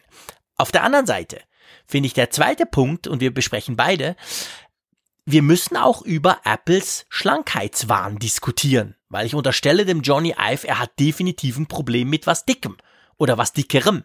Alles von ihm ist unglaublich flach und da stellt sich jetzt gerade beim iPad Pro schon auch die Frage, muss das Ding wirklich so flach sein? Was habe ich eigentlich davon, wenn das Ding so wahnsinnig flach ist? Ich finde, das sind so ein bisschen die zwei Dinge, die man bei diesem angeblichen Bandgate diskutieren könnte, oder? Ja, die kann man in der Tat diskutieren es, es stellen sich einem ja vielleicht viele Fragen, wenn man sich auch dieses Video anguckt. Also die, die erste ist ja erschreckend, finde ich, an der ganzen Sache, dass er es tatsächlich mit den Händen verbiegt. Ja. Es ist jetzt nicht so, dass er jetzt irgendwie mechanische Tools dann benutzt, wo man sagen könnte, okay, da wird sehr unrealistisch, aber. Nee, nee er verbricht das tatsächlich einfach mit den Händen. Er nimmt, genau, er nimmt es links und rechts und, und bricht es einfach auseinander. Und das, das ist wirklich erschreckend anzusehen, wie einfach das möglich ist. Andererseits fragt man sich, wie häufig kommt das vor? Also wie, wie, wie groß ist das Risiko tatsächlich, dass sowas passiert, ohne dass man es will? Das ist ja eigentlich die ja. alles entscheidende Frage. Und ähm, da auch da gibt es ja schon unterschiedliche Berichte, dass einige Nutzer sagen, ja, bei ihnen ist es auch schon passiert und sie haben sich schon gewundert und jetzt wissen sie auch warum. Wie, wie so oft ist es ja quantitativ nicht zu beurteilen, wie anfällig das Ding jetzt wirklich ist, wie häufig das passiert. Und ja, in der Tat, man kann über den Schlankheitswahn reden. Ich dachte sofort daran, dass natürlich durch die Folio-Tastatur es jetzt dicker wird. Dann ist natürlich besser, wenn das Gerät dünner ist, weil sonst wäre es ja noch dicker, die ganze ja, klar. Ich meine, ich, vielleicht zu diesem Zerbrechen. Also der Punkt ist, er, er macht das immer. Er macht das auch mit Smartphones. Er hat schon einige Smartphones so auch zerbogen oder sogar zersplittert. Ich meine, meistens irgendwann geht dann der Screen kaputt, wenn man die Dinger fester biegt. Also er scheint schon auch recht stark zu sein. Also ich weiß nicht, ob ich das schaffen würde. Aber beim iPad muss man wirklich sagen, das letzte, also das letzte iPad, das iPad Pro 12.9, das Vorgängermodell, das hat er genau gleich einfach zerbrochen. Also da muss man fairerweise sagen, ohne das jetzt irgendwie in Abrede stellen zu wollen, dass da eventuell ein Problem ist. Das Ding ist wirklich wahnsinnig dünn, aber schon das letzte konnte er relativ easy zerbrechen. Es sah nicht ganz so easy peasy im Sinn von zack, oh, jetzt ist es auseinandergebrochen aus, aber man hat ihm angesehen, das ist auch nicht extrem anstrengend. Also auch das alte Modell konnte man relativ einfach total verbiegen, bis es dann zersplittert ist. Dieses Modell hat er ja schon fast in zwei Teile geteilt. Das, das drum sieht's noch krasser aus. Ja, ich meine, ich finde bei einem iPhone, das ist jetzt meine Meinung, bei einem Smartphone ist natürlich die Chance, dass du das, sagen wir, in der hinteren Hosentasche haltst und dann irgendwo hinsetzt, das ist durchaus etwas, was mal passieren kann. Ist mir so sogar mit meinem 10S Max also auch schon passiert, dass ich nie mehr dran gedacht habe, obwohl ich den Klopper hinten links hatte. Und dann setze ich mich halt hin und merke, ah, Moment, das ist ja gar nicht bequem. Ah ja, das iPhone.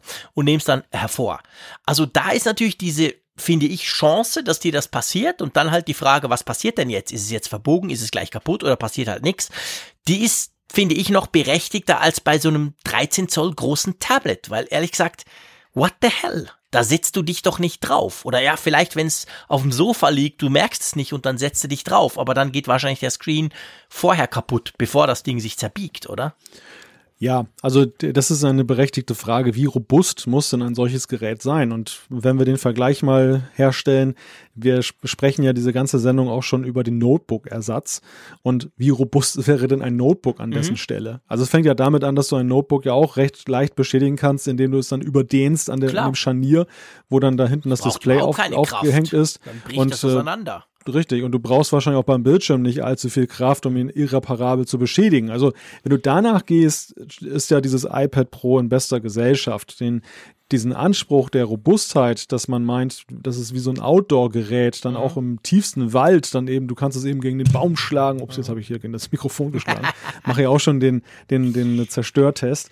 Ähm, dieses Szenario ist ja nicht sehr wahrscheinlich und, und die Frage ist auch, mu muss es überhaupt wahrscheinlich sein? Also braucht das jetzt, braucht es das jetzt? Und da kann man dann natürlich dann auch geteilter Meinung sein. Es ist, ich finde, ich, also, wenn, ich bin jetzt gar nicht entschieden in der Sache. Ich, ich, ich nee, gucke ich mir dieses nicht. Video hier gerade permanent an mhm. und frage mich die ganze Zeit, wie ich das eigentlich finden soll. Ich bin mhm. da erstaunlicherweise, ich bin, habe ja sonst immer häufig schnell eine Meinung, aber ich bin sehr unentschieden in der Frage, wie dramatisch finde ich diese ganze mhm. Angelegenheit. Aber vielleicht leiten wir einfach doch mal über zu dem nächsten Aspekt, den du ja schon genannt hast, diese Frage, wo ich dann schon eher eine Meinung habe mit dem Schlankheitswahn bei mhm. Apple. Und der, der betrifft ja nicht nur die Zerbrechlichkeit, der betrifft ja eigentlich auch vieles andere. Die Frage, dass man plötzlich keinen Platz mehr hat, bestimmte Ports einzubauen. Dass man auch die Batterielaufzeit nicht verlängert oder verlängern kann, weil die Batterie eigentlich immer das Wunderwerk geschaffen werden muss, ist dünner zu machen und die gleiche Batterielaufzeit zu erhalten. Während ja einige Nutzer sagen, Nein, mach das doch einfach gleich dick und dafür mehr Batterielaufzeit. Das ist ja auch so eine Forderung, die immer wieder erhoben ja, wird. Dein Podcast-Partner sagt das auch. Ich würde sofort jedes fucking Device nehmen und äh, einen halben Zentimeter an Dicke hingeben, dafür, dass die Batterie länger hält. Mein iPhone 10s Max muss nicht zwingend so sein. Das kann auch drei Millimeter dicker sein, aber bitte mit einer größeren Batterie. Also, da, da, da habe ich eine ganz klare Meinung. Da muss ich wirklich sagen, Design ist ja schön und gut. Und klar, äh, die sehen elegant aus. So ein iPhone ohne Hülle ist schön. Aber hey, es muss nicht zwingend so dünn sein. Und beim iPad, finde ich, geht's sogar noch krasser. Also da muss ich wirklich sagen, jetzt bei diesem neuen iPad Pro, also die Akkulaufzeit ist okay. Aber ich muss dir ganz ehrlich sagen, ich hätte mir mehr erwartet von diesem 12,9 Zoll Modell. Also ich habe es mhm. jetzt, klar, ich habe es jetzt sehr viel gebraucht. Aber es ist besser als mein MacBook Pro. Aber es ist jetzt nicht Welten besser. Also das Ding ist nach ach, acht, neun Stunden ist das leer, wenn ich es gebraucht habe. Also so nach zwei Tagen, je nach Nutzung, ist das Ding tot. Und ja. da finde ich jetzt, hey, aber eben, es ist so flach, dass kein ähm, Kopfhöreranschluss mehr reinpasst, einfach weil der zu dick wäre. Die Kamera steht total hässlich vor, was nicht sehr schön aussieht. Also muss ich sagen, ey, warum macht ihr das? Das Ding kann doch dicker sein. Macht einen 10.000 Milliampere Akku rein und nicht nur einen 7.000er. Also da finde ich schon, das kann ich nicht nachvollziehen. Ja, es gibt einen ausgeprägten Schlankheitswahn bei Apple und mhm. der, der gründet sich darin, dass es am Anfang ja tatsächlich eine gewisse Klobigkeit bei allen diesen Geräten gab. Sie waren Sie waren groß, sie waren schwer, sie weil einfach die Technik damals noch nicht so weit war. Wir erinnern uns an das erste iPad, was war das, was wie, wie bauchig ja, war das so im Rücken. Ja, Oder auch ja, wenn man die ersten iPhones betrachtet aus heutiger Perspektive, wie, wie wenig nutzbare Fläche hatte man da jetzt zum Beispiel beim Display, mhm. gemessen jetzt daran, was das Ding gewogen hat und, und wie, welchen Bauch es dann mit sich herumgetragen hat.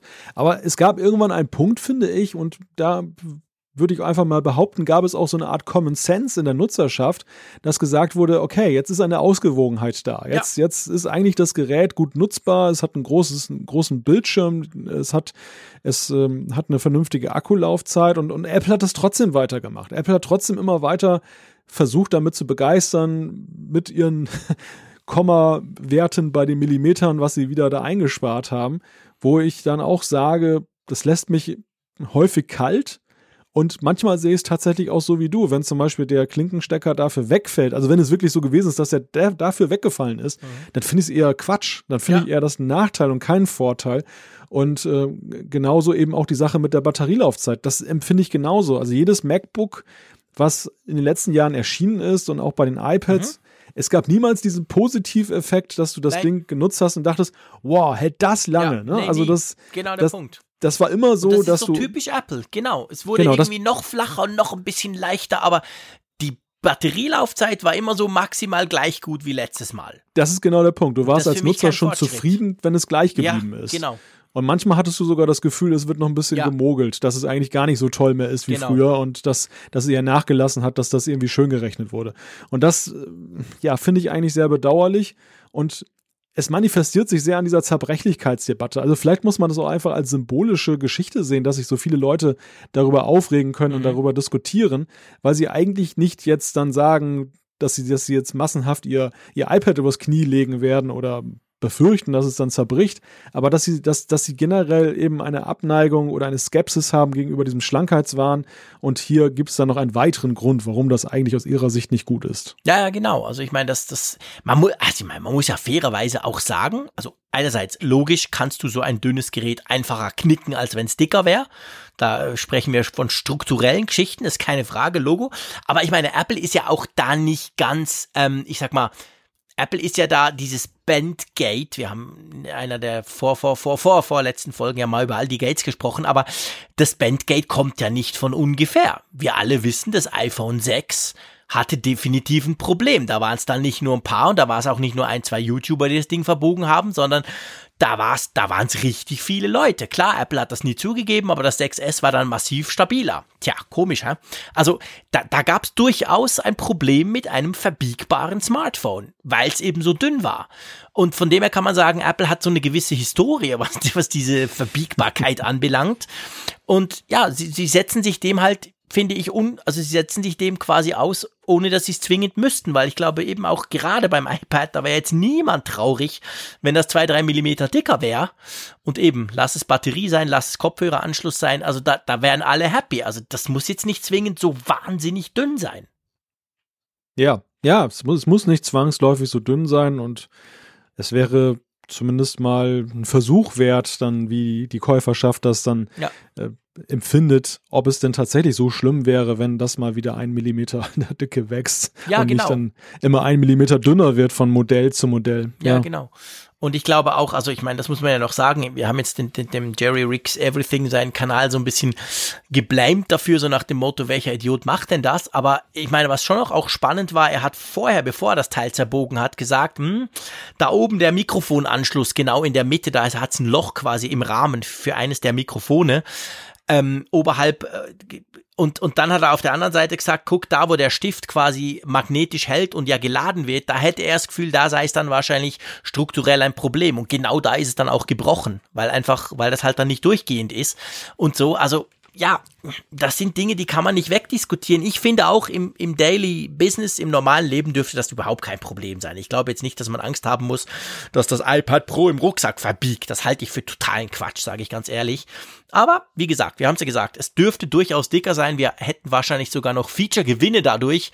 Und das würde ich also sofort mitnehmen. Von dem her gesehen, ja, ich weiß nicht, der Johnny Eve wird immer dicker, seine Geräte werden immer dünner. Tja, kann man machen, aber ich hätte es lieber, ja, ich will ja nicht, dass die Geräte dick werden, aber so ein hm. bisschen zulegen dürften sie. Naja, und ich denke mal einfach, dass auch viele Käufer sagen, dass wenn sie so viel Geld für ein Gerät ausgeben, dass sie eine höhere strukturelle, ja. Ja, logisch, klar. Eine Festigkeit erwarten dann eben einfach diesen, von diesem Gerät. Und dass das eben da nicht die Augen, alle Augen zudrücken und sagen, dass das kann so leicht zerbrechen. Mhm. Ja. Ja, genau. Gut. Ich weiß nicht, ob du deine Kreditkarte zerbrichst am Freitag oder vor dem Freitag. Ich überlege mir das immer vor diesem Black Friday, weil ähm, die Chance doch immer recht groß ist, dass man da Geld ausgibt für was, was man vielleicht gar nicht unbedingt braucht. Aber nichtsdestotrotz, es gibt etwas Spezielles. Wir wollen jetzt nicht diesen Black Friday generell diskutieren. Da könnte man locker eine Sendung drüber füllen. Macht oh das ja. Sinn? Ist das sinnvoll? Ist das nicht vor allem Quatsch? Und vor allem gebt bitte nichts auf diese Prozentangaben, wenn da steht 85 Prozent Rabatt. Ist alles Quatsch, weil der Preis, der da als 100 Prozent genommen wird, den zahlt sowieso niemand. Also von dem her, das wäre auch spannend, aber das wollen wir gar nicht tun hier, sondern es geht um etwas anderes. Es geht nämlich darum, dass Apple ich glaube, ich sag das jetzt mal so, vielleicht korrigierst du mich, zum ersten Mal überhaupt einen eigenen Black Friday Event startet. Ja, zumindest, dass sie so lange mit dabei sind. Sie machen ja vier Tage, spielen sie da mhm. jetzt mit, mit einem eigenen Shopping-Event. Und ähm, weiß gar nicht, ob sie überhaupt mal da waren. Es ist auf jeden Fall von einer Black Friday Abstinenz der letzten Jahre ja, die Rede bei Apple. Genau. Also in den letzten Jahren haben sie sich da nicht dran beteiligt. Da waren sie ja andere Händler, die halt Apple Produkte günstiger angeboten mhm. haben. Da haben sie alle drauf gestürzt. Wenn zum Beispiel gerade Amazon ist da ja sehr rührig auch und, und ähm, inseriert ja auch schon überall jetzt seit Tagen, dass sie eben da wieder mit Cyber Monday und Black Friday am Start sind. Genau. Und Apple ist jetzt auch mit dabei und das ist jetzt eigentlich weniger, es, uns geht es ja weniger um die Ankündigung, wahrscheinlich wisst ihr es sowieso schon. Uns geht es eher um die Frage, warum macht Apple das? Also ja. ist das eine Nettigkeit, dass sie sagen, oh cool, alle feiern Black Friday, wir machen mit, so wie er jetzt auch mal mehr Halloween hier Raum greift? Oder ist es vielmehr, gibt es einen wirtschaftlichen Grund für Apple, dass sie jetzt plötzlich angewiesen sind, da so etwas mitzumachen? Und da muss man einfach mal zwei Meldungen dann eben in Kontext setzen, die wir auch in dieser Woche gelesen haben. Die eine ist, keine neue, eher, eher eine ergänzende. Wir hatten ja schon darüber gesprochen, dass ja angeblich beim iPhone 10R die Produktion gedrosselt äh, wurde oder werden soll. Jetzt kam diese Woche noch ergänzend die Nachricht, bei allen aktuellen iPhones soll angeblich die Produktion gedrosselt werden, mangels mhm. Nachfrage. Mhm. Und die zweite Nachricht, die uns da ereilte, war, dass es wohl einen Mac-Knick gegeben hat was dann einige Analysten eher dahin deuten, dass sie sagen, das war eher abwarten auf das neue R, was ja nun da ist. Also wartet erstmal das nächste Quartal mhm. ab, bevor ihr jetzt alles schreit. Mhm. Aber das in so einem Fahrwasser von es geht irgendwie bergab und die Apple-Aktie hat ja auch tüchtig nachgegeben mhm. dann gleich, ähm, ist das natürlich dann eine weitere Hiobsbotschaft, die dann eben, wenn man die mal zusammennimmt, dann äh, besagen könnten, okay, Apple hat gute Gründe beim Black Friday diesmal dabei zu sein. Wie siehst du das? ich, ich meine, es ist ja generell bei diesen Aktionen immer so ein bisschen umstritten, ob man damit wirklich über alles extrem viel mehr Geräte verkauft oder ob man vor allem einfach die Leute darauf anzieht, die normalerweise das Gerät sowieso kaufen würden, der aber wissen, weil das kommt, warten sie und kaufen es dann halt dann ein bisschen günstiger. Also sprich, am Schluss ist es mehr oder weniger ein Nullsummenspiel für Händler. Das sind Diskussionen, die wird seit vielen Jahren schon geführt, gerade auch bei Amazon, die zwar immer sagen, wie viel unglaublich mehr sie verkaufen an dem Tag als am Tag die Woche davor zum Beispiel, aber da weißt du halt nicht, ob die Leute nicht einfach, weil sie es inzwischen wissen, warten. Also das ist, das ist der eine Punkt.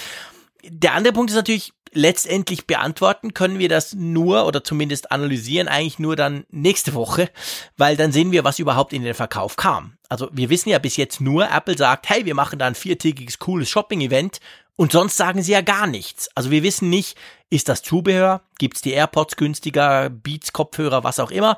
Oder sind das eben auch wirklich Macs? Sind das wirklich auch iPhones? Also ich sag mal, die Sachen, die wirklich teuer sind, gibt's da auch Rabatte drauf? Und da, das ist so ein bisschen da Apple ja traditionellerweise selber nie Rabatte auf iPhones gibt und glaube ich auch nicht auf überhaupt nicht auf Hardware, außer eben ab und zu auf auf Zubehör, gerade in diesen ähm, Back-to-School-Aktionen und so, äh, bin ich da noch so ein bisschen unsicher. Also wenn jetzt tatsächlich ganz viele iPhones zum Beispiel, das iPhone 10R, wenn das jetzt tatsächlich irgendwie, ich, ich träume mal ein bisschen, 25% günstiger kommt vier Tage lang, dann wäre das schon ein gewisses Zeichen, definitiv.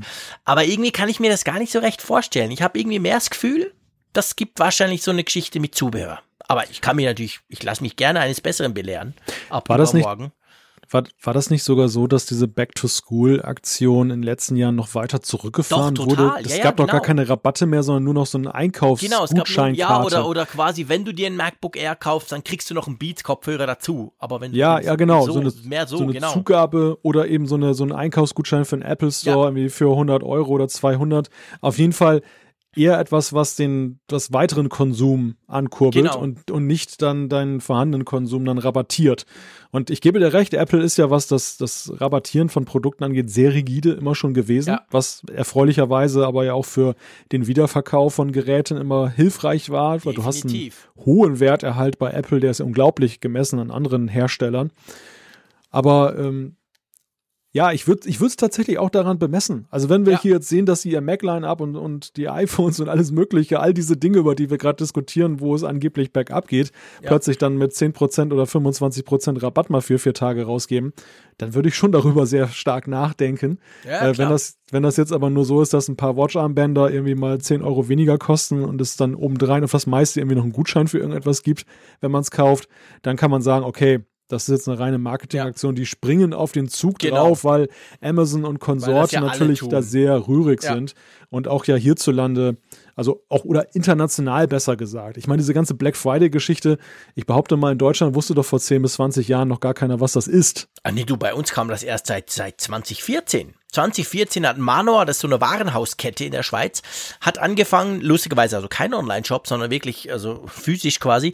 Die haben 2014 den Black Friday in die Schweiz gebracht und vorher wusste überhaupt niemand, was das ist. Außer du kaufst Ja. ab und zu bei Amazon ein. Also das ist schon so. Bei uns ist das noch eigentlich recht neu. Ist aber stark gewachsen. Also inzwischen siehst du schon überall bei jedem Geschäft, egal ob online oder offline, siehst du diese Black Friday Kleber etc. Also inzwischen ist das eine relativ große Sache. Aber eben, es ist ja auch nicht ganz unumstritten, von dem her gesehen, ähm, ich glaube, wir warten einfach mal ab. Einverstanden? Ja, Wiedervorlage. Genau, wir werden wieder Vorlage, wir werden nächste Woche drüber sprechen im nächsten Apfelfunk und mal gucken, was Apple denn da so alles angeboten hat und dann mal so ein bisschen Bilanz ziehen. Gut, by the way, Siri ist ja der eingebaute, ich gehöre dazu, die Quasseltante, der intelligente oder auch nicht intelligente digitale Assistent auf dem iPhone. Nichtsdestotrotz konnte man ja schon immer auch andere solche Assistenten auf dem iPhone installieren. Zum Beispiel die Amazon Alexa oder eben auch, oh, jetzt kommt sie gleich, Moment, sorry, ich hätte nichts sagen dürfen, sondern ähm, und auch den Google Assistant, den kann man nämlich mit der entsprechenden App installieren auf dem iPhone. Und was man jetzt machen kann, und das finde ich super cool, lieber Malte, man kann jetzt ähm, über einen Shortcut, wo wir ja schon oft drüber gesprochen haben, wo man ja mehr oder weniger alles programmieren kann auf dem iPhone, kann man jetzt dahin gehen, dass man eben den Google Assistant auch per Sprache auf dem iPhone aufrufen kann, wie man das zum Beispiel bei einem Android-Smartphone kann, wo ich ja, ich sage das Keyword jetzt nicht, doch, ich glaube, wir haben ja nicht so viele Android-Hörer. Okay, Google kann ich sagen. Und dann springt der an und dann kann ich den was fragen etc. Und der ist viel schlauer als Siri. Und das kann ich jetzt über einen kleinen Umweg jetzt eben auch mit äh, auf dem iPhone machen. Und ich finde das recht cool. Ein Traum wird wahr. Naja, so weit würde ich jetzt nicht gehen. Ich meine, ich bin jetzt, ich quassel generell nicht so gern mit den, mit den Dingern, also auch nie mit dem Google-Assistenten, aber immerhin, man kann es jetzt machen. Hm. Ja, und ich meine, das ist natürlich begrüßenswert, Die dass man Begeisterung schwappt krass über von der Nordsee. Das merke ich gleich hier. Ich bin, ich bin richtig baff. eine, eine Sturmflut der Begeisterung Genau. ergießt sich jetzt in Wow. das Tal. Ja. Ein laues Lüftchen, wenn es hochkommt. ja, ich, ich, also wenn du, wenn du mich fragst, so in, in letzter Zeit ist meine, meine Begeisterung für Sprachassistenten tatsächlich spürbar zurückgegangen. Ich hatte so eine Euphoriephase mal zwischenzeitlich. Ich nutze Siri doch noch recht viel, gerade um mir Erinnerungen dann aufzuschreiben. Ja. Aber ansonsten ist es tatsächlich so, dass ich festgestellt habe, das Amazon-Produkt verwende ich immer weniger und Ja. auch sonst bin ich momentan nicht so hinterher. Also Ja, sie sind halt noch viel zu wenig intelligent. Das muss man Ja. einfach ganz klar sagen. Also ja, und und da und drum drum drum bringen wir das jetzt hier. Das ist ja nicht nur die persönliche Vorliebe vom Frick hier, aber du könntest jetzt theoretisch quasi mit Hey und dann das Apple-Wort und dann Okay Google und dann würde das funktionieren. Ich finde schon, der Google-Assistent ist grundsätzlich deutlich weiter und der kann mehr. Der kann dann auch auf dem iPhone dir quasi mehr Dinge tun, außer du willst das iPhone steuern. Das kann natürlich nur Siri. Irgendwelche Dinge abschalten oder so, das, das kann nur Siri. Aber ähm, ja, bist still. Und der HomePod springt jetzt natürlich gleich an, obwohl ich das Hey und dann danach gar nicht gesagt habe. Anyway, aber ich finde schon auch, die Dinger sind einfach noch zu blöd. Muss man ganz klar sagen. Also das, wir können dann gerne mal länger noch drüber diskutieren über das Thema, aber solange ich mir diese komplizierten Wo Wort, genau das Wort muss nach dem kommen und vorher das und dann hier Pause. genau. Äh, pff, ich meine, da merke ich es mir zwar und fülle meine Bring-Einkaufsliste cool in der Küche und komme mir wahnsinnig wichtig vor, aber eigentlich habe ich doch keine Lust, eine eigene Syntax zu lernen, um mit den Dingern sprechen zu können. Ja, das ist ein schönes Beispiel. Ich versuche hier gerade mal eine Sache aufzurufen, die ich in diesen Tagen nämlich mit meinem Amazon Sprachdevice hier auf den Weg gebracht habe. Und zwar, ich habe so eine smarte Waschmaschine. Oho. Und, ja, ja, Cool. und total smart. Äh, die ist über WLAN auch verbunden. Ich kann sie über, über eine App steuern, kann auch Geil. jederzeit von überall Das dann will ich den. meiner Frau schon lange unterjubeln. Erzähl mal weiter. Ja, ich kann halt von überall, ich kriege eine Push-Nachricht, wenn sie fertig ist, was ganz praktisch ist, weil ich Ja. ja die, die Zeit meist nicht so im Blick habe, dann weiß ich, aha, die Wäsche ist fertig. Kürzlich konnte ich meiner Frau auch dann aus der Ferne helfen, da wusste sie nicht, wie sie ein bestimmtes Programm aufruft. Und da habe ich einfach von der Arbeit aus dann die, die Waschmaschine programmiert und in Gang gesetzt. Sehr cool. Und es gibt auf jeden Fall auch die Möglichkeit, dann eben dann über A. Punkt, Punkt, Punkt, dann eben gewisse rudimentäre Steuerungs- und Mhm. Ah, okay. Abfragefunktionen zu Ja. machen. Aber der, der Punkt ist eigentlich, wie umständlich das ist. Also, weil du gerade sagtest, man muss eine gewisse Syntax wissen. Da ist es nämlich wieder der Fall. Da muss man dann irgendwie sagen, also A. Punkt, Punkt, Punkt, Frage, Home Connect, Waschmaschine, wann die Wäsche fertig ist. Mhm. Und, und wenn du das nicht exakt so machst mit Home Connect, Waschmaschine, dann hast du verloren. Ja, dann, genau. Dann, dann gibt's keine Wäsche, dann ist alles vergessen. Und das kannst du dann vergessen, finde ich. Da, solange Ja. das noch so umständlich Das ist ist, genau dass du Punkt. eben das, das so lernen musst mit irgendwelchen Begriffen, wo ich jetzt auch gerade nachgucken musste, da noch so irgendwie so ein, so ein Produktname da irgendwie Home Connect damit reinzubauen. Ja. Also wenn es nur wäre, frage die Waschmaschine, was mit der Wäsche los ist. Ne? Das ja, kann genau. ich mir merken. Super, perfekt, genau. Aber Frage Home Connect Waschmaschine, wie ist der Status der Wäsche? Also ich, ich bitte So ein dich. Quatsch. Das ist genau der Ja. Punkt. Und da, damit hast du es absolut auf den Punkt gebracht anhand dieses Beispiels. Solange das der Fall ist, äh, werden die Dinge auch nicht wirklich von der breiten Masse genutzt werden. Und da muss noch einiges passieren, dass sie einfach wirklich verstehen, was ich will und ich mich nicht so anpassen muss, dass er es versteht. Genau. Gut. Wir, Also. ver- wir verstehen uns. Ja, genau. Ich habe jetzt tatsächlich genau in dieser Pause rein, habe ich mir überlegt, ob man da nicht noch so eine schöne Überleitung machen könnte, im Sinne von, dass wir uns ja zum Glück schon noch gut verstehen und wir keine Syntax benutzen müssen. Ich kann sprechen, wie ich will hier in der Schweiz und du verstehst mich meistens trotzdem. Das passt schon. bestens sogar. Bestens Ich habe aber auch das Gefühl, mein lieber Malte, dass unsere Hörerinnen und Hörer uns nicht nur gut verstehen, sondern ich, ich würde mal sagen, auch recht viele Freiheiten lassen, was die Länge dieses Podcasts anbelangt. Ich meine jetzt nicht diese Folge, die auch wieder eher länger wird, sondern wir haben ja letzte Woche eine Umfrage der Woche gehabt und ähm, was wollten ihr denn wissen? Wir wollten wissen, wie lange sollte eine Folge des Apfelfunk Podcasts normalerweise sein? Das war ja eine Hörerumfrage, also ein Vorschlag, den wir von einem Hörer bekommen haben. Ich glaube, der Holger war das. Genau. Und das haben wir einfach mal weitergegeben. Ja, und das, du hast es ja gerade vorweggenommen. Das Erfreuliche an diesem Ergebnis ist 2122 Teilnehmer, wie sehr wir doch auch mit unseren Hörerinnen und Hörern auf einer Wellenlänge sind, oder? Ja, absolut. Also äh, vor allem, man muss, genau, wir, zuerst die Statistik, dann noch ein bisschen was dazu. Also 31,2 Prozent haben gesagt, eineinhalb Stunden. Und dann, und das ist ja das, was wir eigentlich meistens sind, muss man ehr- ehrlicherweise sagen, schon seit vielen, vielen Monaten. Und dann haben 26,4, also auch sehr viel gesagt, ist mir egal. Und 21,3 haben gesagt, zwei Stunden. Und wenn ich das alles zusammenzähle, dann muss ich jetzt noch rechnen, ist ganz spät in der Nacht bei uns hier, wird schwierig, aber 40, also irgendwie kann man sagen, drei Viertel haben gesagt, ja, also eineinhalb, zwei, ist mir eigentlich egal. Also wir dürfen durchaus auch mal etwas länger sein, oder? Ja, genau. Also wir haben einen hohen Toleranzrahmen, den wir hier vorfinden. Wir, wir sind, wenn man sich das Ergebnis anguckt, ja mit äh, ja, roundabout 80 Prozent ist mal über den Daumen gesagt, dann eben so, wie unsere Hörerinnen und Hörer das Ja. gerne haben möchten. Also wir sind genau im Idealrahmen momentan unterwegs. Und an dieser Stelle kann man es jetzt ja auch sagen. Also unsere Befürchtung bei der Umfrage war, und deshalb haben wir auch gesagt, wir sehen das nicht als bindendes Votum für Im uns an. Gegenteil, wir haben gesagt, wir, Wir- halten uns sowieso nicht dran, aber wir fragen richtig, einfach mal. Genau, weil wir, wir hatten so ein bisschen die Sorge im Vorfeld, dass eben dann vielleicht gerade die Ränder gestärkt werden können. Also die Ränder im Sinne von, äh, es gibt ja einige, die ja auch sagen, nur unter einer Stunde ist Mhm. ein Podcast was Wahres, also auch durchaus Podcast-Größen, Ja. die da eben mit steilen Thesen in den Ring steigen und sagen, alles, was über eine Stunde ist, ist Gelaber. Und andererseits gibt es eben auch diejenigen, die den Sieben-Stunden-Podcast favorisieren. Und das wäre eben im Sinne unserer Gesundheit nicht auch nicht dann unbedingt das, was wir wollen. tut weh und äh, stundenlang Ja. zu quasseln kann auch wehtun, zumindest am Genau. nächsten Morgen dann. Also von dem her passt das eigentlich ganz gut und was man eben vor allem noch, was ich noch sagen möchte, wir haben extrem viele Zuschriften zusätzlich zu dieser Umfrage bekommen und wirklich, wo ihr geschrieben habt, weißt du, es ist mir wirklich egal. Macht einfach so, ihr dürft gerne auch mal eine vier Stunden Keynote-Folge machen oder so, macht einfach, wie es euch passt. Hauptsache, es geht weiter, Hauptsache, ihr bleibt so schön wöchentlich.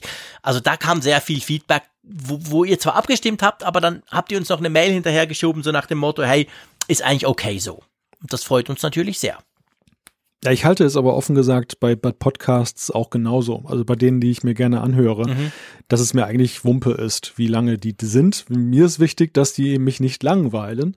Ja, klar. Und ähm, auch oder auch auch nicht zu schnell sind. Also ich finde es auch schade, wenn, wenn Podcasts, wo ich das Gefühl habe, da könnte man noch ein bisschen ins Detail gehen, dann ähm, sich selber unter Druck setzen und dann abbrechen. Also ich ja. finde, auch der Podcaster weiß am besten, wie er es machen soll. Und wenn, wenn mir das passt, dann passt es und dann ist auch die Minutenzahl, egal. Das ist ja auch da die, die Schönheit dieses Mediums, dass es nicht so formatiert ist, dass es wie ja. zum Beispiel klassisches Radio immer eine bestimmte Zeit erreichen muss, weil ja um Minute null die Nachrichten kommen zum Beispiel. Ja, und es ist natürlich auch nicht so flüchtig wie Radio, das dann halt weg ist, wenn du es verpasst hast. Das Schöne ist ja, man kann sich das runterladen, man kann das abonnieren, man hört mal rein, man hat stoppt vielleicht, nach einer halben Stunde ist man bei auf Arbeit und dann hört man es danach wieder. Das sind ja alles Dinge, die du im Podcast machen kannst, die du beim Radio eher weniger machen kannst und das ja. finde ich auch das Praktische. So, aber genug Eigenlob, mein Lieber. Darum soll es genau. nicht gehen. Jetzt wollen wir wissen, jetzt geht's ums iPad. Wir verbiegen das iPad hier live im Podcast. Nee, das machen wir natürlich nicht. Das wäre auch nicht so cool, da müssten wir schon, wenn schon, einen YouTube-Channel dazu noch haben, aber das hat ein anderer schon gemacht. Nein, die Umfrage der Woche dreht sich aber, Malte, ums iPad Pro, beziehungsweise schon so um dieses potenzielle Bandgate, oder? Genau, ihr habt ja festgestellt, dass wir auch nicht so recht wissen, was man von solchen Meldungen halten soll. Und deshalb geben wir die Frage einfach mal weiter an euch mit ähm, der Fragestellung, beunruhigen dich die aktuellen Berichte, dass das iPad Pro 2018 leicht verbogen werden kann? Und dann haben wir die Auswahlmöglichkeit, ja sehr, ja ein wenig, nein überhaupt nicht oder weiß ich nicht, interessiert mich nicht. Genau. Genau. So, lass uns noch äh, zu den Zuschriften unserer Hörer kommen. Da machen wir definitiv noch was. Ähm, ich schlage vor, du legst gleich mal mit der ersten Zuschrift los. Okay, dann ist das der, der Sven, glaube ich, wenn ich hier genau, richtig dann das genau. aufgerufen habe. Der schreibt, ich halte das iPad Pro gestern in den Händen. Ich bin von dem kleinen Rahmen und dem Face ID völlig angetan, aber das Kantige dürfte auf Dauer recht unangenehm in der Hand liegen, sofern man das Teil nicht mit einem Stand nutzt. Dreist finde ich jedoch die Preisgestaltung der alten Pros. Immer noch tolle Geräte, aber die Preiserhöhung geht gar nicht. Das ist letztendlich Technik von vor über einem Jahr. Da können die nicht erzählen, dass aktuelle Speicherpreise eine Preiserhöhung von weit über 60 Euro Euro rechtfertigen, wenn die restlichen Komponenten deutlich im Preis gesunken sein dürften. Gut, zwei Dinge, die der Sven da anspricht. Lass uns zuerst mal zum kantigen Design kommen. Das ist ganz lustig, dass er uns da schreibt. Ähm, ich hatte ich hatte auch so gewisse Befürchtungen. Als ich das gesehen habe, mir hat zwar schon an der Keynote selber dachte ich, wow, das Design gefällt mir. Und ich muss auch heute noch sagen, ich würde mir eigentlich wünschen, wir kriegen nächstes Jahr so ein iPhone, das dann so aussieht. Ich finde ich find das cool, es gefällt mir. Eben nicht so dünn, bitte. Aber ähm, mir ist jetzt eigentlich das nicht so, es, es ist kantig, aber mir ist das nicht unangenehm in der Hand vorgekommen. Wobei ich auch sagen muss, dass ich wahrscheinlich drei Viertel der Zeit das Ding in diesem Folio-Tastatur-Dingsbums-Case drin habe. Aber ab und zu habe ich es auch rausgenommen, wenn ich es wirklich als iPad ohne Tastatur nutzen will, weil ich klappe dann nicht die Tastatur nach hinten. Das ist irgendwie komisch. Das ist blöd gelöst. Ich nehme es dann einfach raus. Ich fand es jetzt eigentlich nicht ein Problem, auch wenn man es mal länger in den Händen halt. Wie, wie ging dir das? Ja, ich hatte, glaube ich, letzte Woche schon was dazu gesagt, dass ich dann so meinen ersten Eindrücken auch den, den Eindruck hatte, dass das Kantige tatsächlich nicht so gravierend ist, wie man am Anfang denkt. Meine Befürchtung war ja auch, ich gucke ja auch viel auf dem Sofa, dann irgendwie Netflix und solche mhm. Sachen damit und dann hältst du es in den Händen und irgendwann hast du dann so richtige einschneidende mhm, Erfahrungen genau. damit. Das ist aber mitnichten so, weil diese Kantigkeit ist irgendwie nochmal unterbrochen dadurch, dass diese eigentlichen Kanten etwas leicht abgerundet sind. Also es ist, ja, ich finde, im, im, Ergebnis, es drückt sich nicht mehr rein oder, oder weniger als dann das Vorgängermodell. Natürlich jetzt je nachdem, wo man herkommt. Wenn man jetzt natürlich vom 9,7 Zoll kommt und auf 11 Zoll geht, ein bisschen mehr Masse ist es dann ja schon irgendwo. Aber ähm, im Endeffekt ist es so, ja, es, es ist nicht gravierender, als es vorher gewesen ist. Ja, ja, das finde ich auch. Genau, genau so ging es mir auch. Also ich glaube, diese abgerundeten Kanten, das ist schon noch so ein wichtiger Punkt. Es ist zwar kantig das Design, aber die Kanten selber sind ja abgerundet. Das ist ja nicht, die sind, die schneiden nicht im eigentlichen Sinne ein. Von dem her finde ich, das geht. Der andere Punkt, muss ich ganz ehrlich sagen, der, den hatte ich gar nicht auf dem Schirm. Dass also die alten Geräte, also alt, ja, man kann es in Anführungszeichen setzen, aber die Modelle des letzten Jahres oder die letzten Modelle, dass die noch teurer wurden, das, das war mir gar nicht bewusst und das finde ich, ja, geht gar nicht, oder? Ja, das stimmt. Das, das äh, ist auch so jenseits meiner Aufmerksamkeit ist das gelaufen.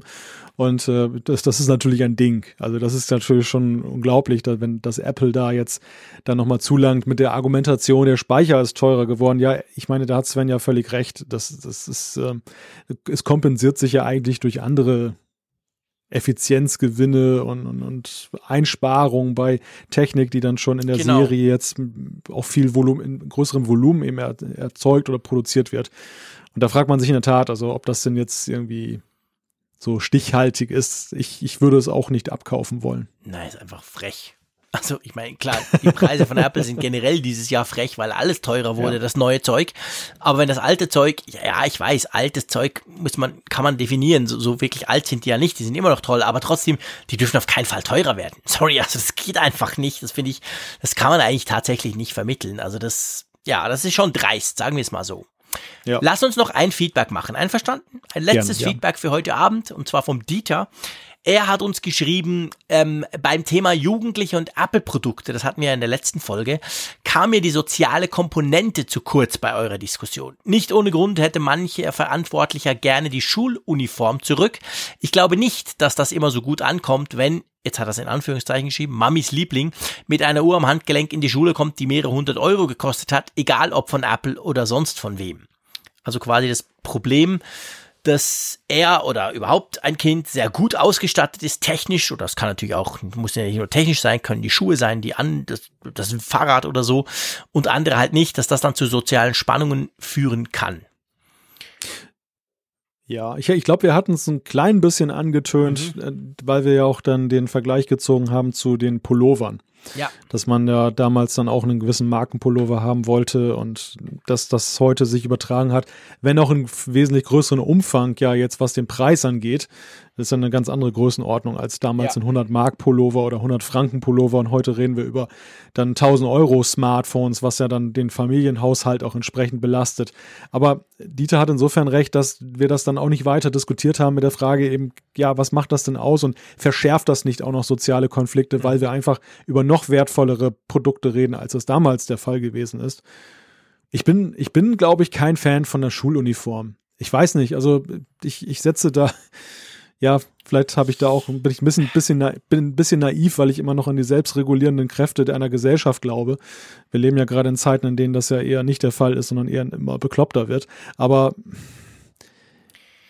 ich, ich ja. weiß ja nicht, ob man es verordnen kann. Das ist ja auch diese Debatte überhaupt mit Smartphones, werden die überhaupt zugelassen an Schulen? Mhm. Da gibt es da gibt's momentan zwei Stränge hier in Deutschland. Auf der einen Seite, und keiner weiß eigentlich, wo die Reise hingeht. Mhm. Die einen sagen, die Infrastrukturaufgabe überfordert die öffentliche Hand. Also die können zum Beispiel auch gar nicht entsprechende Tablets und Computer in der Zahl und immer zeitgemäß vorhalten.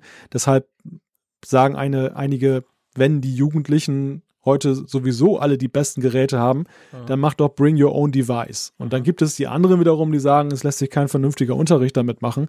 Alleine die technischen Spezifika, das alles unter einen Hut zu kriegen, ist unmöglich.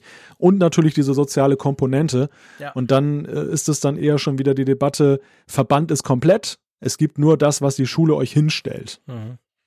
Ja, also das ist bei uns auch ein großes Thema, wobei wir jetzt eher so in meinem Umfeld zumindest, also bei uns wird wirklich großflächig werden Tablets und Laptops angeschafft und dann ab der fünften Klasse auch ausgegeben, die man dann auch quasi privat nutzen darf, nach zwei Jahren aber wieder zurückgeben muss.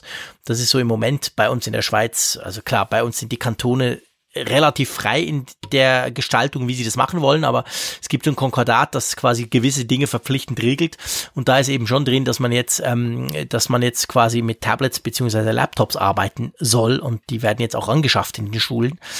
Aber das Problem ist schon, ich meine, klar, die Unterschiede sind da. Der eine hat dann ein cooles Handy, der andere hat vielleicht gar keins. Ähm, ich bin auch nicht unbedingt dafür, das komplett zu verbannen. Ich finde, man muss einfach Regeln definieren. Das ist eigentlich wichtig. Wie geht man damit um? Darf man das brauchen? Wie? Wo gibt man das ab? Man darf es zwar haben, aber man darf es nicht nutzen. So ist zum Beispiel bei der Schule bei uns. Also du kannst dein Smartphone mitnehmen, also es wird wirklich quasi deaktiviert, wenn du in die Schule gehst und kannst dann auf dem Heimweg wieder an, anmachen. Das wird, glaube ich, auch überprüft. Meine Kids sind noch zu klein, die haben noch keins, von dem her kann ich das noch nicht so ganz genau nachvollziehen, was da genau passiert. Aber ich meine, seien wir ehrlich, diese Geschichte, ähm, du hast jetzt geschrieben, Dieter von der Uhr, eben der teuren Apple Watch und so, das war ja bei uns, und ich meine, ich bin ein alter Sack, ich bin 45 Jahre alt, ähm, das war bei mir in der Schule auch schon so. Da war es halt nicht Uhr, da war es keine Gadget, da war es keine Smartphones, da waren es die irgendwie neuen Sneakers von Nike, das damals auch schon mhm. gab, oder dann das, das, das, ähm, das Moped, so sagt man es auf Deutsch, gell? Das Töffli ist es bei uns in der Schweiz. Also da hatten die einen halt schon das Moped und wir hatten noch irgendein blödes Fahrrad und dachten, Mensch, ist aber geil, der Typ, der kann da den Berg hochknattern. Also das ist etwas, ich glaube, das ist ein Problem, das werden wir immer haben. Ah, der Begriff ist gottvoll. ja, das ist, so sagen wir dem halt. You made my day. Weißt du, wie man das auf Holländisch sagt? Weißt du, was äh, Fahrrad auf Holländisch heißt? Weiß ich im Moment tatsächlich nicht. Wenn du okay. sagst, fällt es mir wahrscheinlich ja, genau. ein. Fahrrad ist ein Fitzen. Und ein Moped, ja. spezifisch das Moped, ist ein Brömmfitzen. Das finde ich noch besser. Das finde ich passt ja. perfekt, oder? Das ist ein knatterndes Fahrrad quasi. Auf jeden Fall, ja, eben genau. So ein Moped, also diese Geschichten gab es schon immer. Ja. Das heißt jetzt nicht Kopf in den Sand, wir können damit nicht umgehen. Aber ich meine, diese Problematik wirst du haben, unabhängig an was du es aufhängst. Hm. Ich finde, ich finde halt, das ist eine ziemlich idealistische Vorstellung, wenn man meint, man kann Schule zu so einem geschützten Raum machen, ja. dass man die Kinder von all diesen sozialen Problemen fernhält. Denn äh, es ist natürlich so, wenn es auch nicht dort zur Schau getragen wird, so wird es dann doch erzählt. Ja, und die Kinder müssen sich dann dennoch damit auseinandersetzen, dass zum Beispiel der eine von seinen Eltern verhätschelt und vertätschelt wird und alles Mögliche dann kriegt, auch wenn er vielleicht der eher der Bad Guy ist und die anderen dann eben, die aus bescheideneren Verhältnissen kommen, bei denen bleiben viele Dinge ewige Träume.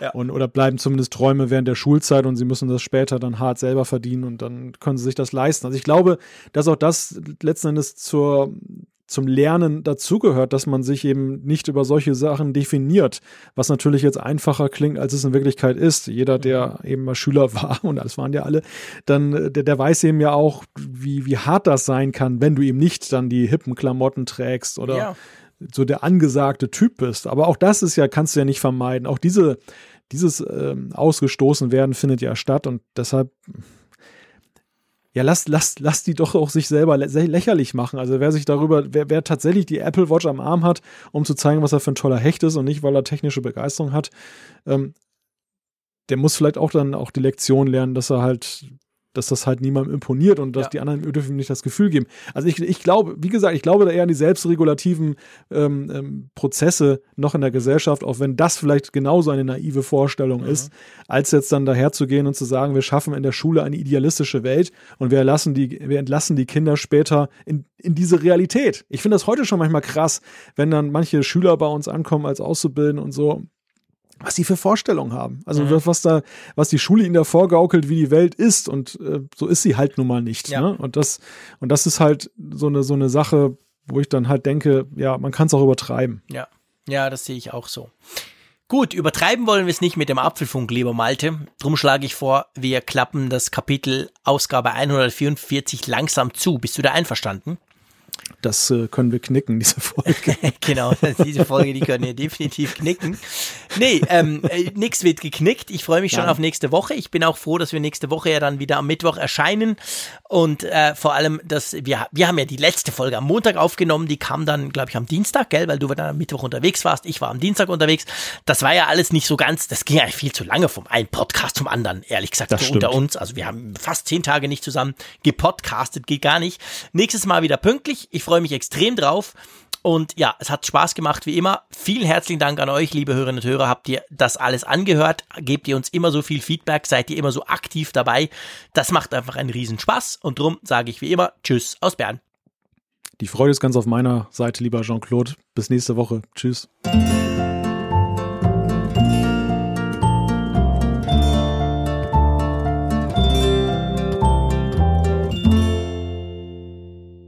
auf Empfang mit Funkgerät, der App zum Apfelfunk. Lade dir jetzt Funkgerät für iOS und Android kostenlos im App Store und bei Google Play.